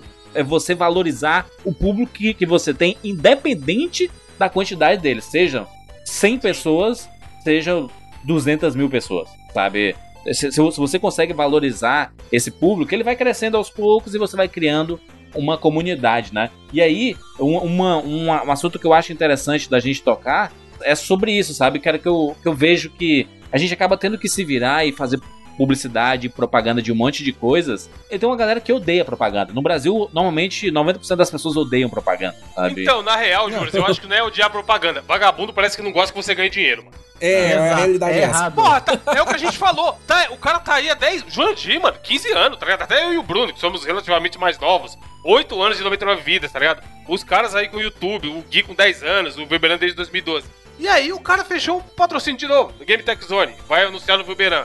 Tá errado, tá ligado? O cara, ele garante que é uma loja foda, que a gente já falou aqui. É que o problema é o seguinte: os caras acham que a gente tá falando uma é, de uma coisa que dá prazer pra eles, que é jogar videogame, é o entretenimento deles. Então, se o cara que ganha dinheiro, que quer ganhar dinheiro com isso daí, é vagabundo. Não pode ganhar dinheiro com videogame, tem que ir pra enxada. Porque dinheiro é, diver... é porque videogame é enxada, né? diversão, né? É mais ou menos assim. É. Então, só que pra gente criar esse conteúdo pra vocês, vai tempo. Pra não caralho. dá pra fazer E eu isso já daí. falei aqui, se liga, Weberan, eu já falei a teoria aqui no 99 Vidas. O tempo, o nosso tempo vale mais do que dinheiro. Porque dinheiro, de um jeito ou outro, você consegue ganhar dinheiro, mano. Legalmente ou ilegalmente, qualquer pessoa que está plenamente física das suas capacidades mentais e físicas, ela consegue ir lá ganhar dinheiro. Ela vai no bar e compra uma bala por 5 reais e vende por 10. Ela ganhou 5 reais. Agora o tempo, ninguém consegue ganhar tempo, mano. Que Tem- bala é do- essa que custa 5 reais, cara? Os pacotes, caralho. Ah, tá. Mas se, o tempo do Trump, mano, o tempo do Trump, do Jurandir, o meu, o seu e do Gui e do Bruno É o mesmo. tempo. Todo mundo tem 24 horas. E aí você decidiu pegar o seu tempo, parar e fazer um vídeo. E aí esse cara quer ficar puto porque você tá ganhando dinheiro com isso, mano. Isso é uma loucura, caralho. Mas eu acho que bem aos isso. poucos, acho, acho, que, acho que aos poucos a turma vai, vai entendendo mais isso. Melhorou bastante, melhorou bastante, mas sempre tem, Sim, viu? sempre e tem. é Aham. aquele negócio que eu falo, né? Não, mas você tá falando sobre games, você só pode falar so- sobre isso se for por amor, você não pode ganhar dinheiro. Mas, pô, eu gasto meu dia inteiro produzindo conteúdo caprichadinho pra vocês assistirem. De graça. Né? Tipo, um vídeo de 10 minutos que vocês assistem aí, é coisa que eu levo um dia inteiro pra fazer. Daí chegar no final do mês lá, vou pagar o aluguel, vai vir a moça aí cobrar meu aluguel, eu vou falar o quê? Ó, vou te pagar com amor, vem cá que eu vou te amar É. aí. Não é Ó assim que aqui, funciona. ó. Ó o comentário, ó o O amor comentário. não é moeda de, de troca, pelo menos pra mim, tá ligado? eu não consigo pagar as coisas Vem com cá amor que eu ainda. vou te amar, é ótimo. Eu vou- Essa vai ser a thumb do, do, A do frase, a frase. Podcast. Alguém faça uma camiseta disso, por favor, cara. Por aí. É, então, é, realmente é isso, né? Mas voltando à, questão lá do AdSense, né? Rapidão, é, vocês aí do 99 Vidas que vêm do podcast, vocês é, de blogs também, né? O, o AdSense que paga no, em blog, em site e tal, normalmente é muito baixo. É coisa assim de centavinhos mesmo. E a renda desses veículos costuma ser justamente de outros tipos de publicidade, de outros tipos de ação que vocês fazem. Já o YouTube, ele consegue pagar uma grana boa no AdSense em comparação a essas outras mídias. Vamos dizer assim, o pagamento passivo que você tem, né? Só de você colocar vídeo e monetizar ele, ele vai entrar mais dinheiro do que um blog, por exemplo. Sim. Né? Então, é, isso daí acabou deixando o criador de conteúdo do YouTube muito mal acostumado. É. Verdade. E a, a- a AdSense, por mais que o YouTube aí tenha pague mais do que os outros, afinal de contas é vídeo que eles colocam no meio, né, Sim. da assim, antes de assi- assistir o conteúdo, você tem que assistir um vídeo. Isso daí é uma publicidade bem grande, então tem lógica aí dele pagar mais também, né? Mas é, isso não é sempre que a AdSense entra bem, né? No YouTube tem alguns meses assim que é bem baixo, né? Não tem muito anúncio e tal, então o CPM vai lá pro chão mesmo. E a gente tem que se virar com isso. E tem muita gente que fica mal acostumado de receber só do YouTube, do YouTube, e não sabe correr atrás dos seus próprios patrocínios, dos seus próprios Normalmente anúncios, acabam, né, esses, esses, esses canais, né? Tem muito canal que acabou numa crise que teve recente aí, que teve uma Isso. queda de quase 60%, 70% do valor que recebia do Isso. AdSense, né? É, deu uma Uhum. queda tenebrosa quando. Foi, foi na virada do dólar, não é, Foi Sim. quando estourou o dólar, né? Que deu uma queda gigante aí É nas- que a gente teve uma série de problemas. né? Nós tivemos os problemas lá que começou lá com o PewDiePie, com o bagulho da Disney, que daí começou a dar problema. Os anúncios que eles chamaram de Adpocalypse. Acho que é assim Uhum. que eles chamaram, né? E, enfim, acabou reduzindo demais o valor que a gente recebe, né? Mas eu posso dizer que até dois anos e meio atrás eu era um desses babacas, tá? Eu realmente levanto minha mão aqui e eu tava pensando assim, eu ganhava muito mais do que eu necessitava, né, Pra sobreviver. Então eu guardava o dinheiro pra investir depois, talvez numa previdência privada ou algo do tipo, né? Uhum. Pra guardar pro inverno, digamos assim. E eu pensava assim, pô, o meu público já me dá- concede tanto valor, tanto dinheiro, por que, que eu vou expor eles a mais publicidade? Eu pensava assim. Só que hoje, a construção de anunciantes que eu não fiz no passado me faz falta. Hum. Então, tipo, eu sou um exemplo, só que eu não deixei de fazer, digamos, porque eu pensei, pá, tô ganhando dinheiro e não preciso mexer uma palha. Não eu pensava, pô, será que. Eu recebi propostas, mas eu pensei, será que o meu público merece, já me sustentando, sabe, com as suas views, receber mais publicidade ainda? Foi um pensamento moleque, né? Aí. Agora corre atrás, né, meu filho? É isso daí. Não, mas é isso daí. é, A gente tem vários, é, várias fontes que a gente pode tentar recorrer aí pra rentabilizar o nosso trabalho, né? Uhum. Sim. a- o AdSense, que vem do YouTube, publicidade é, de fora, né? No caso, os merchan que a gente faz, apoio do, dos seguidores também é muito importante. Sim. Eu acho que o 99 Vidas tem, né? Também. Sim, Patreon, padrinho, Sim, mais, Patreon, padrinho. A gente fala aqui, facilmente só existe por causa disso. É, Estão ouvindo hoje, hoje por causa disso. Os eventuais anunciantes e projetos que aparecem é bônus pra gente, tá ligado? O que a gente conta mesmo é o apoio da galera. O que é tudo isso daí ajuda a gente a construir, com, a, a produzir com mais calma, né? Porque é aquele Tem negócio. também o merchandising, né, Velberan? Isso. Então, assim, Aham. várias pessoas, tipo eu, tem contratos com lojas de camiseta e moletom, etc., que tu ganha um, um percentual a cada vez que uma camiseta tua é vendida, né? Então, tem outros meios, assim, de monetizar também. Sim, É, e sim, eventos, né? Eventos também ajudam muito, Eventos. né? Também dá, também dá. Por sinal, esse mês aí, felizmente, vai ter ó, alguns aí pra eu ir, né? O, esse mês, mês que vem também. Excelente, é bom, é bom isso. Eu fico, na, na verdade, eu fico feliz, cara, porque como, co- como produtor de, de conteúdo também, e, e conhecendo de perto a turma e que se esforça, sabe? Eu não tô, tô falando de gente pilantra que posta um vídeo por, por mês, não, sabe? Mas a gente que tá lá todo dia, cara, que você vê que faz tudo com carinho e faz tudo com um sorriso no rosto, sabe? É bacana ver o vídeo de vocês, sabe? O do, do Weberan, do Gui. Começa sempre o vídeo, o, o vídeo animado, sabe? E eu acho que o público ele reconhece isso, sabe? O esforço, o trabalho. E é muito maneiro quando a gente vê o, o, o retorno da- das pessoas, sabe? Que eles sabem que ali é aquele momentinho de porto seguro, sabe? Pô, vou ver aqui, vou acompanhar um jogo que eu, que eu não sei qual é, mas talvez eu, eu acabe gostando e tudo. É, o legal, Juras, é que são, são duas pessoas, dois exemplos de, de N que a gente tem aí, que conseguiram construir a famosa relevância na internet. É, Que é muito mais importante do que número, porque às vezes a gente vai medir um. Ah, deixa eu ver se esse canal aqui é bom, é, é- é grande. Aí eu coloco lá, Guilherme Oz, aí eu vou em vídeos. Aí eu vejo os últimos vídeos dele e falo, porra, ah, tem 6, 10 mil, 15 mil views. Não é tão grande não. Vou procurar um canal maior pra eu anunciar. E não, tá ligado? Se o cara é, é o que a gente chama de micro-influenciador, ele tem poucos views, comparado aos maiores, lógico.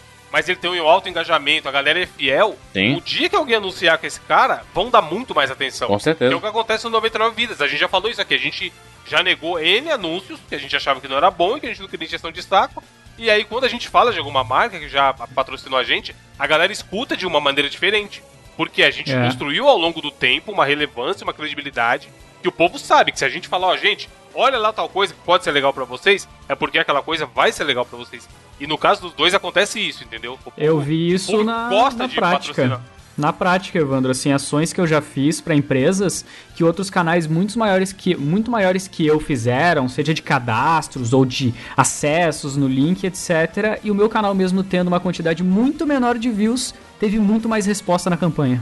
Isso é bacana. É, É. Mas isso daí é uma coisa complicada, porque é, que nem vocês dois falaram, né? O Evandro e o Gui falaram, realmente tem toda a questão da relevância e da, do engajamento do público, mas por outro lado, tem muito canal é, de moleque, assim, tipo, tem pouca conta pra pagar essas coisas, marca Sim. e tal, né? A E já ganha bastante. de 16, 400, 17 anos que tá isso, fazendo e, canal e tipo, tá fazendo sucesso. os caras mandam um anúncio pra ele lá, oferecendo uma micharia, né, pra fazer o anúncio no canal dele. eles o cara topam. pensa, pô, é grana, velho, é grana, eu É. quero, e pega. Ah, isso é um problema. E, mano, desvaloriza pra caramba. Velberan, Velberan, eu, eu, tenho, eu, tenho, eu tenho exemplos, tenho exemplos disso que é, eu, eu já conversei, já me reuni com várias agências e costumeiramente eu tô me reunindo e empresas grandes, eles são mu- muito burocráticos agora, nesse momento atual, pra fechar com o YouTube por causa de precedentes negativos. Que a turma não Hum. soube cuidar da marca, não, sou, não soube passar bem o recado, não, não seguiu o briefing, Uhum. sabe? Manchou o, o nome da marca, já fez um monte de coisa de forma irresponsável, sabe? o, o meio gamer, né, Pra você conseguir um bom anunciante é muito complicado. Eu todo dia eu recebo proposta aí que eu nem vejo. Eu nem abro direito assim, porque eu vejo que é bomba, tá ligado? Mas conseguir um anunciante bom, assim, e que ia ser trabalhar no canal e tal, assim, é muito complicado por N Aham. fatores. Tipo, o canal grande que não tem noção, assim, do valor de um anúncio no canal deles e faz Sim. propaganda por micharia, né? Também tem canal aí que cobra caro pra caramba num anúncio e faz o anúncio mal feito. Tipo, faz o vídeo com uma vontade, fica escondendo o vídeo, fica com vergonha de fazer o anúncio, tá ligado? E fica escondendo o vídeo no canal, essas coisas. É muito complicado. Como Aí se estivesse queimando fazendo coisa errada, né? Como se estivesse fazendo uma É, coisa errada. não Tipo, é, vou pô, é divulgar isso trabalho, aqui. Não, né? cara, é trabalho, é. Que É, a exatamente, parada, é aquele negócio, vai assistir, até na Praça é Nossa, cara, tá lá os caras fazendo piadinha, daqui a pouco eles param, tem a banquetinha do lado lá, eles vão fazer o merchan deles, Isso aí. né, tudo quanto é programa, TV, gira Faz em parte. torno de publicidade, qualquer meio de entretenimento que não, que você não tem que pagar é, entrada, que você não tem que pagar assinatura e tal, ele gira em torno de publicidade, né, então é isso daí, gente, não tem jeito Série de TV, né? Série de TV aí, tipo The Walking Dead, tem 50 comerciais e, e tudo mais. Aí a turma, ah, mas por exemplo, a HBO não tem. Mas tu paga a assinatura da HBO todo mês, Paga, rapaz. você paga. Netflix, mano. Eu, assisto meu La Casa de Papel aqui, não passa um comercial, João. É. Tá lá pagando 30 reais por mês. Ó, se pagar a assinatura do meu. Twitch lá, você também assiste sem comercial, tá, gente? Pode assinar meu Twitch lá, que ó. Acaba com os comerciais da live. Mas, mas deixa, eu- deixa, deixa, eu- deixa eu mudar um pouco de, de foco de, de assunto aqui, porque é uma- um dos assuntos que surgiu muito forte no- quando a gente conversava sobre YouTube, vi- videogames e tudo. Aqui no próprio 99 Vidas, é sobre uma geração que cresceu não mais jogando videogame, mas sim Ah. assistindo. Hum. Que tem, tem, tem uma galera aí que adora chegar na, na escola e dizer, ah, zerei God of War. Aí, aí o cara pergunta, tu tem PS4? Não. Tu jogou o God of War? Não. E como é que tu zerou? Ah, eu assisti o, o, o Gui jogando o God of War. E aí é, eu zerei junto com Eu ele. sei. Eu sei do que se passa. É. eu- Ah, meu Deus. ele trata videogame como um filme, né? Ele da forma passiva, né? Ele assistindo alguém jogando, mu- muito como acontecia em locadoras, né? Que quando a gente não tinha dinheirinho pra, pra dar lá pra jogar as nossas horinhas na locadora, a gente ficava assistindo alguém jogando, zerando e tudo mais. O que, é que vocês acham dessa geração aí, sabe? Que tá preferindo assistir do que jogar propriamente? Cara, é, tá vindo aí um lance bem interessante, né? Porque ele- eu lembro muito dos meus tempos de moleque que eu ia na locadora ou no fliperama, sempre tinha um dinheirinho contado lá pra jogar. Eu jogava, óbvio, né? Daí acabava a grana, o que, que eu ficava fazendo? Eu ficava lá Assistindo. na locadora, batendo papo e assistindo os caras jogar, né? E se você for ver o tipo de comentários que a gente recebe nos vídeos de gameplay, é exatamente os mesmos tipos de pessoas que tinha na locadora. Tem os manjão, né, que manja todos os Uhum. macetes do jogo. Tem os cara caras lá que tudo. me dá o controle aqui que eu faço, eu faço. Meu, o cara nunca jogou o jogo da vida, mas ele sabe que ele consegue fazer melhor que você. Tem todos os caras, né? É, nos Tem comentários. o cara que reclama que não tem dinheiro pra comprar o jogo, aí, ô, ô, É. rico. Isso daí. Tem de tudo lá.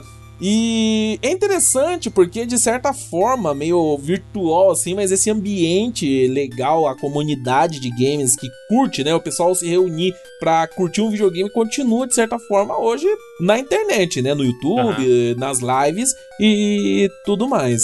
E eu vejo assim que não é só as pessoas que não têm grana pra comprar o jogo, né? Antigamente tinha muito disso. Mas hoje eu vejo, é, principalmente meu público, um público bem mais velho, né? A, a faixa, a maior parte do meu público tem mais de 24 anos. Acho que é 70% do meu público quase tem mais de 24 anos.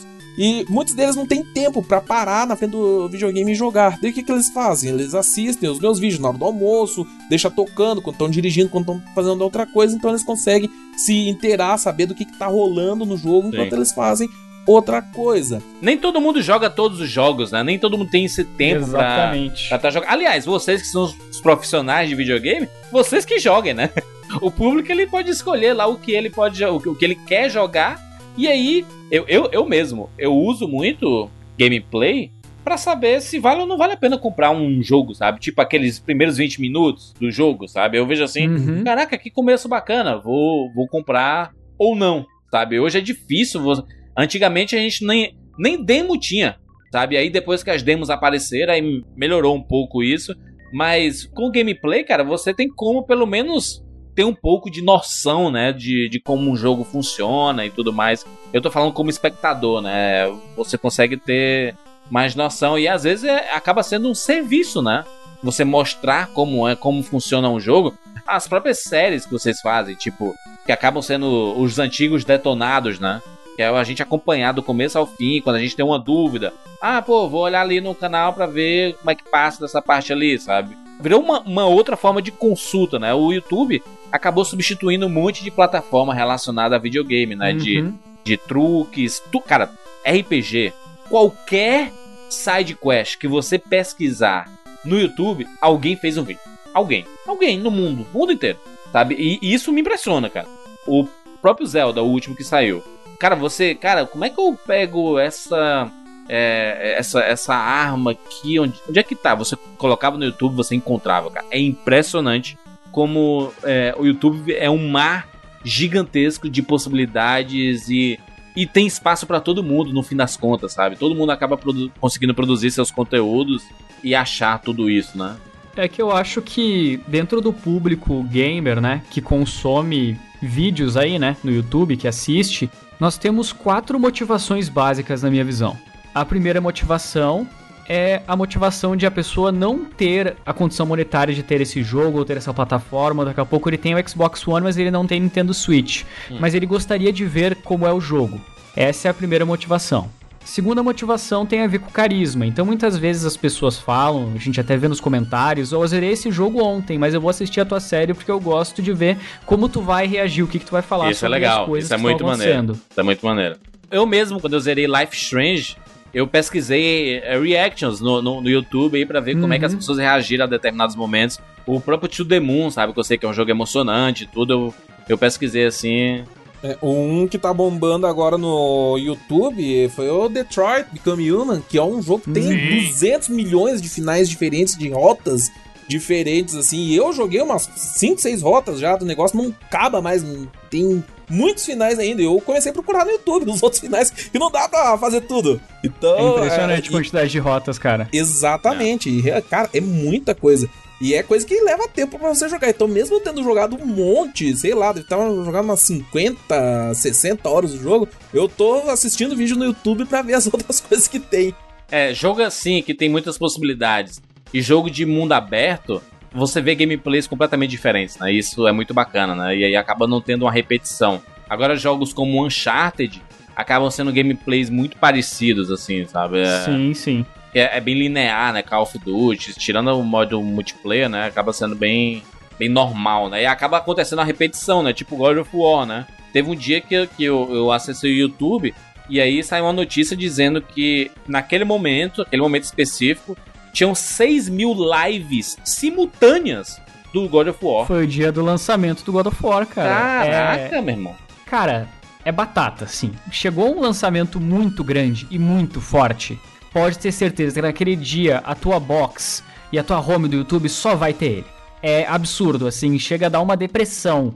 Isso até é uma coisa que eu e o Weber falamos aí no comecinho do cast, que é você ter que estar tá sempre correndo para produzir conteúdo. Parece que você não pode ter aquele esmero, sabe? Tratar bonitinho, postar devagar, porque se você não postar rápido, várias outras pessoas já te atropelaram. é, eu lembro, eu, eu, acho que a gente comentou, Gui, no cast do Mario, o seu desespero sobre pegar o jogo antes e tal. Uh -huh, já, sim. já tinha gente postando vídeo, você não ia conseguir postar primeiro e papapá.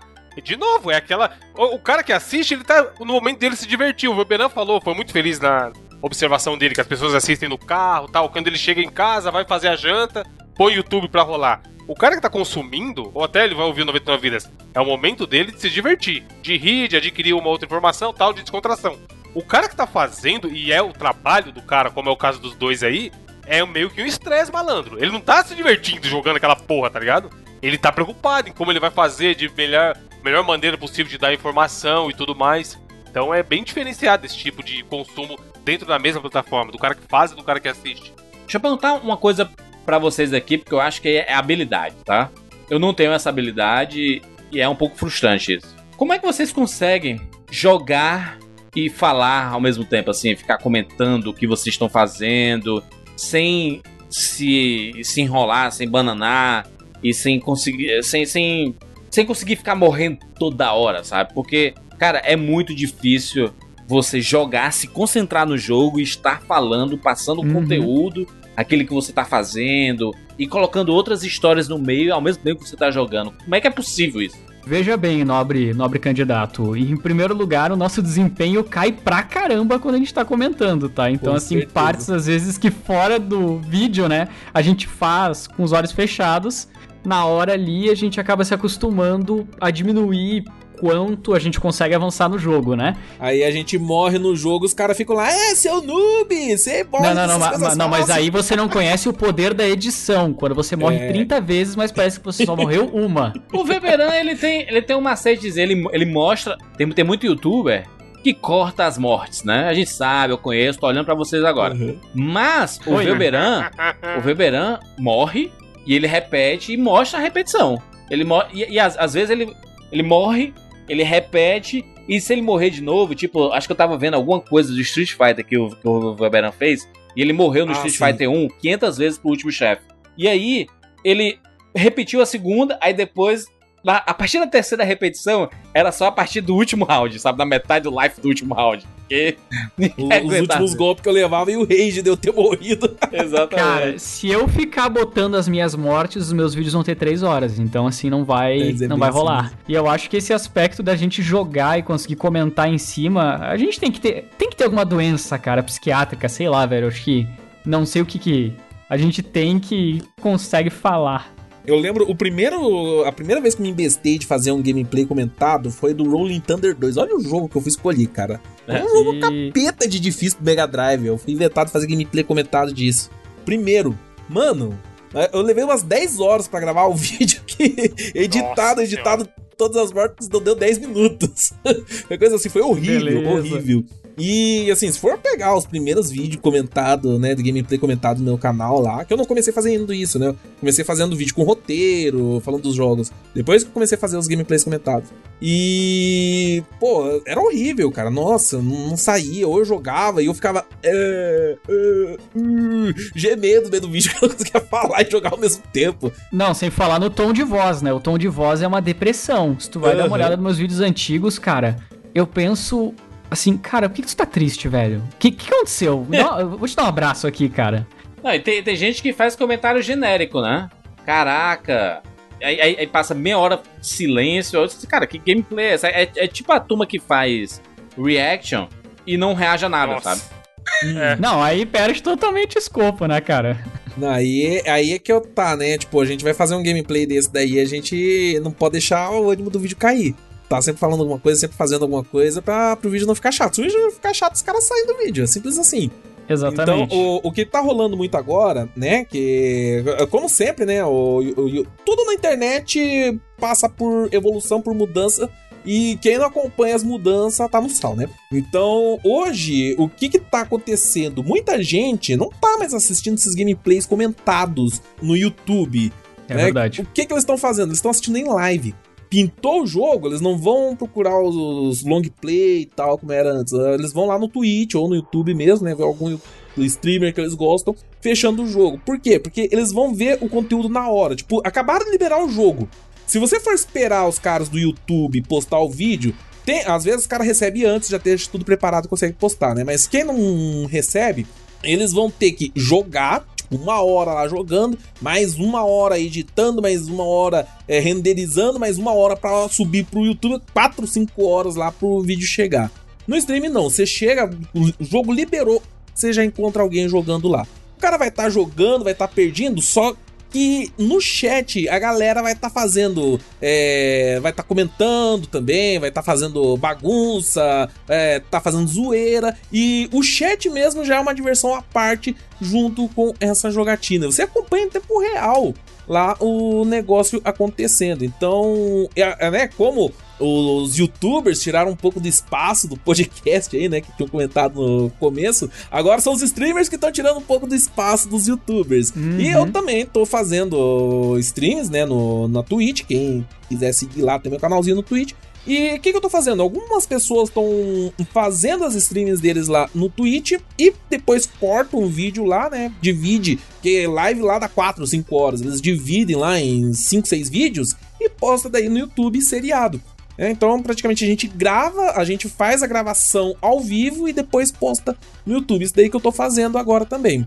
É, tem alguns canais aí do YouTube que estão bombando bastante, fazendo bastante sucesso com essa fórmula aí, nas duas Uhum. plataformas. É porque eu vejo, Velberan, que tem muita gente que percebeu na marra o quão trabalhoso é editar vídeos diariamente pra pra lançar.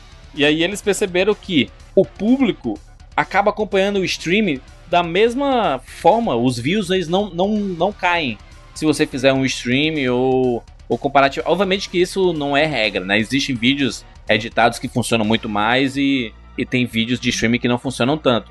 Mas eles perceberam que se, se, se no seu canal funciona mais fazer stream, vamos fazer stream, que é mais fácil. Você ligou lá, tá com o equipamento todo montado, cara, você grava lá duas horas, a turma assiste, monetiza, você interage, a turma dá superchat, aquela alegria do sucesso e pronto, e, e aí passou.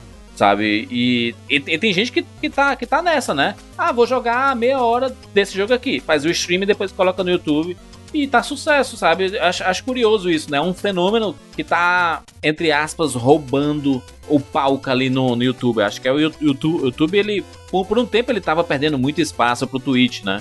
Mas aí o YouTube ele começou a recuperar um pouquinho, mas o Twitch ainda é forte nisso, né? Em streaming ele é top ainda, não tem jeito. É. Uhum. Mas é uma coisa, eu tenho uma relação estranha com lives, cara. Porque assim, ó, eu posso ficar minha tarde inteira gravando, beleza? É porque tu é ruim, Guilherme, tu morre pra caramba. Eu abro, não, eu abro live e me dá sono. Me dá sono. eu não sei porquê. Gui, garanto pra você que isso daí é questão de costume. Eu, quando comecei a fazer live, também tinha, nossa, muito problema, assim, de. Que eu via, né? Os caras, nossa, mano, como é que eles conseguem fazer 5, 6, 8 horas de live seguida? Uhum. E eu não sei como. E eu não conseguia, eu fazia uma e já ficava podre. Sabe? Parecia que o negócio sugava minha alma. sugava todas as minhas energias. sabe? Era muito estranho. Mas é, eu comecei a fazer com mais frequência e, né, subi de uma hora pra uma hora e meia, pra duas horas. Daí, uma vez me empolguei com o jogo lá. Fui quatro horas batidão de live e, pô, agora eu consigo fazer quatro, cinco horas de live tranquilo. Então é uma questão de costume isso daí, viu? Vai por mim. Ah, então beleza. Então vou tentar começar. Daqui a pouco faz live de uma hora, tenta uma hora, dez minutos. Isso aí, e vai, vai aos poucos, né? Tentar, tipo, de primeira lá fazer cinco horas aí é pauleira. É, vai, Uhum. né, começa de uma em uma, vai subindo aos poucos. É que nem fazer exercício lá, né? Você primeiro fa- começa só dando uma volta na quadra, depois daqui a pouco você tá fazendo 20. Deixa eu perguntar pra, pra, pra vocês aí, o que é. O que, é que vocês acham que é o futuro do youtuber de videogame, assim? Qual é a tendência que vocês sentem que vai ser.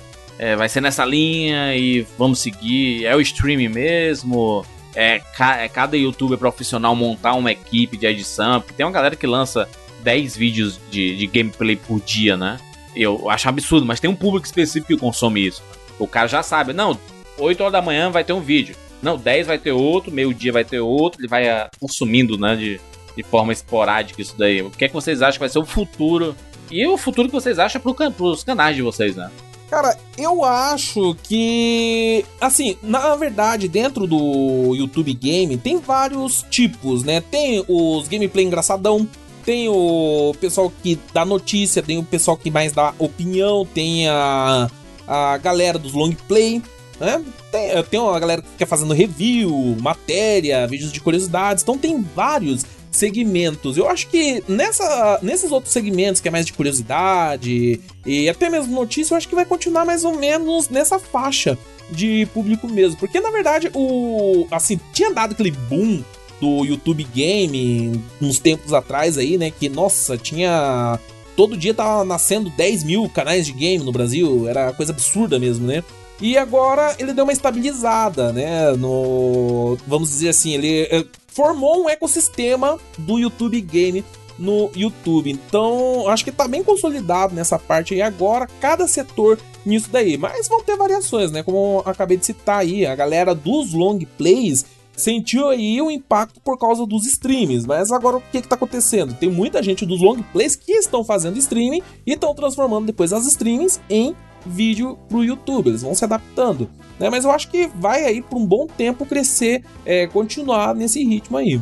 Então Gui, Olha, hoje é um pouquinho complicado a gente definir o que, que vai ser da parte de games do YouTube, porque muitas das coisas que antes estavam explodindo e bombando, agora parece que tudo meio que ficou morno, sabe? Digamos, a galera do Minecraft continua na mesma vibe, o pessoal que faz essas coisas de curiosidade teve uma época, como o Weber disse, que explodiu, mas tipo, explodiu, sei lá, tipo, canais tipo do Guzang e do Fiaspo, que, meu Deus, e agora, tipo, já deu uma queda monstruosa na quantidade de views que eles fazem por vídeo. Eu acho realmente que o que vai acontecer vai ser muito essa transição realmente de vídeos para stream. Eu só não sei ainda se as pessoas todas elas vão migrar para Twitch e vão trazer os vídeos para cá ou se vai ser mais comum as pessoas fazerem live no YouTube por conta de ser mais fácil, digamos, a pessoa fazer uma doação de um super chat para você do que ela fazer uma doação na Twitch, né? Eu não sei nesse aspecto. Até gostaria de saber a, a tua opinião, Faber. O que, que te levou a estar na Twitch e não já aproveitar essa tua base do próprio YouTube? É talvez um investimento numa plataforma diferente? Caso o YouTube venha a se ferrar, qual foi a tua visão? Cara, é, foi um mix de várias coisas. Mix de várias coisas é ótimo. Basicamente, o, eu quis, né, investir em outra plataforma. Realmente, o Twitch tem esse problema de, de receber doação, porque o streamer, o, no streaming, a gente recebe muito pouco de AdSense. Já entra na, naquele lance que a gente falou lá no começo aí do podcast, né? Uhum. É, mas o que a gente recebe mais é do apoio do pessoal que assiste. E no Twitch é menos do que no YouTube, porque a maior parte das formas de você contribuir no Twitch é em dólar. Aí quebra a perna do pessoal, né? E no Uhum. YouTube isso daí é realmente bem mais fácil, tá?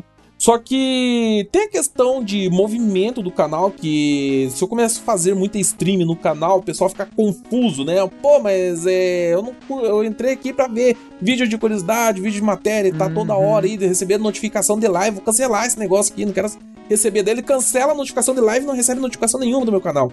E acaba atrapalhando o desempenho de todos os meus outros vídeos. E também tem a questão do a plataforma do YouTube, ela não é tão bem formada para streaming quanto a do Twitch. Própria a, o costume do pessoal de usar os emotes que são tão divertidos, né, no chat. Os emotes do YouTube são muito paia, cara. Ninguém usa aquilo. E isso daí no Twitch é sensacional. É, é uma graça a mais que tem na, nas lives do Twitch. E o próprio público. O público que tá no YouTube, ele não é bem um público acostumado a assistir lives para ver o jogo mesmo. Eles costumam assistir live assim pra um, conversar com o streamer, bater um papo com ele. Então é um público diferente do público que vai assistir as lives no Twitch. Eu sinto muito isso daí, a, principalmente o chat, sabe? Dá muita Uhum. diferença quando eu tô no YouTube e quando eu tô no Twitch. Foi por isso aí. De vez em quando eu ainda faço live no YouTube, né? Mas é, é mais no Twitch mesmo. Bem mais à vontade lá. Maneiro, maneiro. Muito bom. Olha só, falamos sobre um monte de coisa aqui, né? Muitos assuntos. Sei que a turma gostou aí. Eu sei que o pessoal queria é, mais uma rodada de perguntas e de dúvidas e tudo mais. Então coloca aí Não, nos... possivelmente o, o maior 99 já gravado até hoje. um dos maiores. Que né? chamaram o Velberan, esse cara fala pra caramba, mano. Esse a começa a falar, não para né? mais. Um dos maiores- Quem vocês chamaram esse cara, mano? Poxa. Nossa, velho, chamaram o Beberão, o cara ainda briga na escola, velho. Que é isso, mano? Coloca, coloca aí nos comentários 99vidas.com.br perguntas, até pra, pra, pra dar, pra dar ideias pra podcasts futuros, né? Pra gente chamar eles de novo aí, pra gente bater papo. Sei que tem outros assuntos pra gente conversar sobre YouTube e videogame. E acho que a presença dos dois enriquece muito o nosso papo aqui. Por isso já sigam lá nos canais deles, se inscrevem lá no, no canal do Weberan e se inscreve no canal do Guilherme Oz. São conteúdos diferentes, assim, acho bacana. O Guilherme fala muito sobre Nintendo, Weberan fala, fala muito sobre a SEGA. Temos aí um racha, uma divisão. Já sabemos qual Velha- canal vai, vai falir primeiro, né? Opa, Ah, oi. Agora, agora o Guilherme Oz tá sabendo ainda que eu brigava na escola, ele não vai chegar nem perto de mim. Olha aí, Não, não, agora, agora eu sou da paz, cara. muito bom. Não, não, eu, eu- como eu falei, depois que eu levei o no nariz lá, eu parei de brigar desse jeito, viu? Exatamente. Não, mas eu falo, falo e as melhores séries aí do canal são do Sonic, ainda muita view. Nossa, a série de Sonic é tudo de bom, mano. Principalmente os Rage. Ô, Weberan, muito obrigado pela participação em 99 Vidas. Espero que você volte outras vezes. Tem outros assuntos pra gente conversar aí, né? Acho que seria bacana você voltar. Pô, Maravilha, eu que agradeço esse convite maravilhoso aí. Muito obrigado ao público aí por acompanhar a gente, né? Espero que vocês tenham curtido a minha participação aí. E nos vemos no próximo podcast. Falou! Muito bom, Ah, caraca. ele quer terminar o podcast agora, o apresentador ca... Macho Weberan. Ah, pensei que Tava no mandar um até encerramento semana que vem. É. É o É, o rei dos é noob bordão. do podcast, é o não liga cheio de não. bordão. Ele não consegue desligar o modo, né? Gravação. Ah, muito bom. Pois é. Ô, ô, Guilherme, valeu, Guilherme, mais uma vez aí. Eu que agradeço aí pela oportunidade de estar de novo aí. Vocês sabem que eu acompanho sempre os 99 vidas aí. O ca- cara também participar é bacana. E ter esses papos aí sempre expande um pouco a nossa visão também. Aprendi bastante Maneiro. nesse podcast. E agradeço a todo mundo aí que também está acompanhando. E não deixe de acompanhar também semana que vem mais um podcast do 99 Vidas. E antes da gente finalizar, vocês sabem que o 99 Vídeos acontece todas as semanas porque nós temos campanhas em que você pode colaborar com esse podcast lá no padrim.com.br, lá no patreon.com barra 99 vidas e no PicPay, que é a grande novidade, rapaz. Exatamente. Muita gente pediu novas formas de contribuir, muita gente já tinha o PicPay e queria ajudar por lá o 99 Vidas. E juras, eu tava fuçando aqui no meu PicPay, que eu também instalei, né? Hum. E eu vi, cara, que dá pra comprar dinheiro. Riot Point, o que, que é isso? Caraca, que maneira pra comprar as fãs, bom saber. Porque lá no League of Legends existe o dinheirinho da Riot, né? Que a gente pode comprar as skins. Cara, esse negócio é muito viciante, mano. Você, você tem um personagem que você gosta de jogar, você quer ter todas as skins e não quer esperar, tipo, passar de level pra ganhar uma caixa. E possivelmente vai que aparece uma skin. Aí, não, não, não, eu gosto muito dessa personagem, eu quero comprar as minhas skins. E aí você compra com as Riot Points, né? E aí é bacana saber que com o PicPay você pode comprar, né? É bom que concentra logo tudo aqui, né? No, no PicPay, Sim, né? como, como lá na, na vez que a gente falou que dava pra comprar coisa no Steam, o que eu tô achando maneiro do PicPay é o quê? É você, é o que eu falei, você, você é o José LOL, você joga que nem um louco e tal,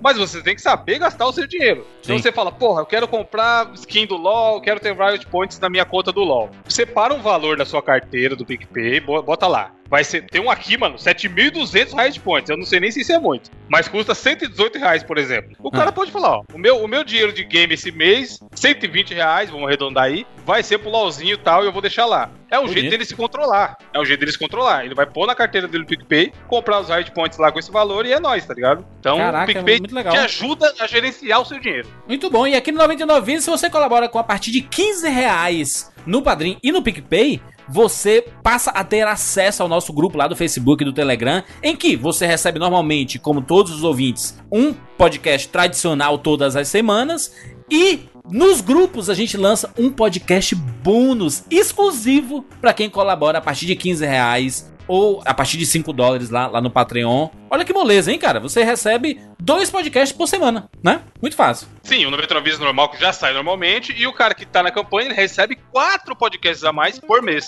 Isso é Que o que eu bonito. Faz a conta aí, ó. 15 reais dividido por 4 é o valor que você tá pagando por um podcast a mais. Vale a pena, né, cara? Vale a 3 pena. reais e 75 centavos, mano. Você viu que eu Que uma pausa porque eu, eu fui realmente fazer a compra, porque a matemática não é meu forte. Que bonito, cara. Muito legal. A, a gente tá se esforçando pra trazer esse podcast extra, exclusivo, e não é um podcast qualquer. Não, são bate-papos muito bacanas. A gente falou sobre o ano que a gente nasceu, a gente respondeu perguntas da turma, a gente fez muitas coisas. Então são podcasts muito legais, não são enchimento de linguiça, sabe? São podcasts bacanas mesmo, pra turma poder ouvir, se divertir e ficar um pouco mais perto da gente, já que eles interagem muito com a gente, né, lá nos grupos. Exatamente. Muito bem. PicPay.me barra 99 vidas. Colabora aí, porque esse podcast só vai ter vida longa se você fizer parte disso também.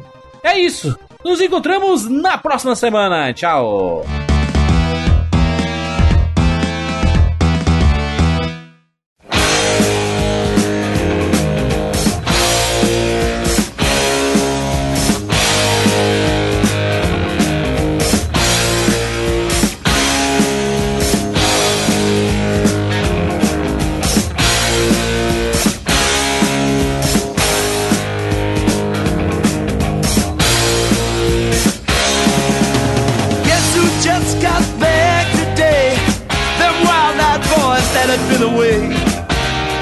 Haven't changed, had much to say. But man, I still think them cats are crazy. They were asking if you were around, how you was, where you could be found. I told them you were living downtown, driving all the old men crazy.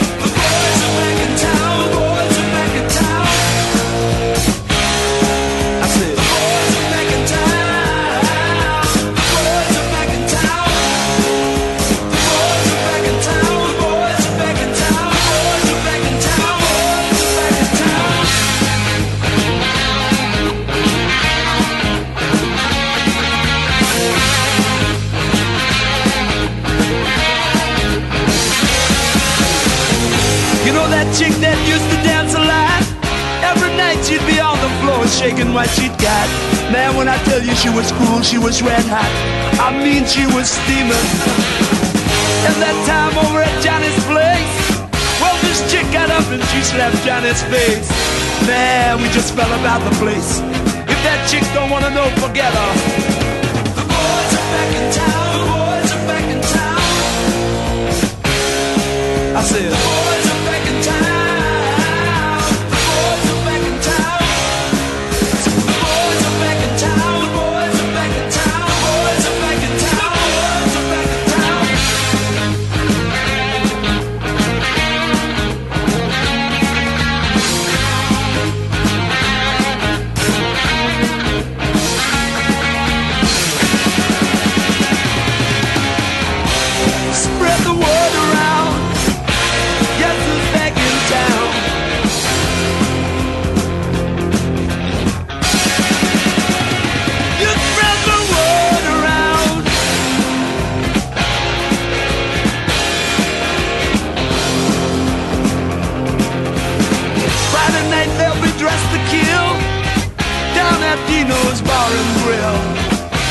will flow and blood will spill. And if the boys wanna fight, you better let them. That jukebox in the corner blasting out my favorite song. The nights are getting warmer, it won't be long. Won't be long till summer comes. Now that the boys are here again.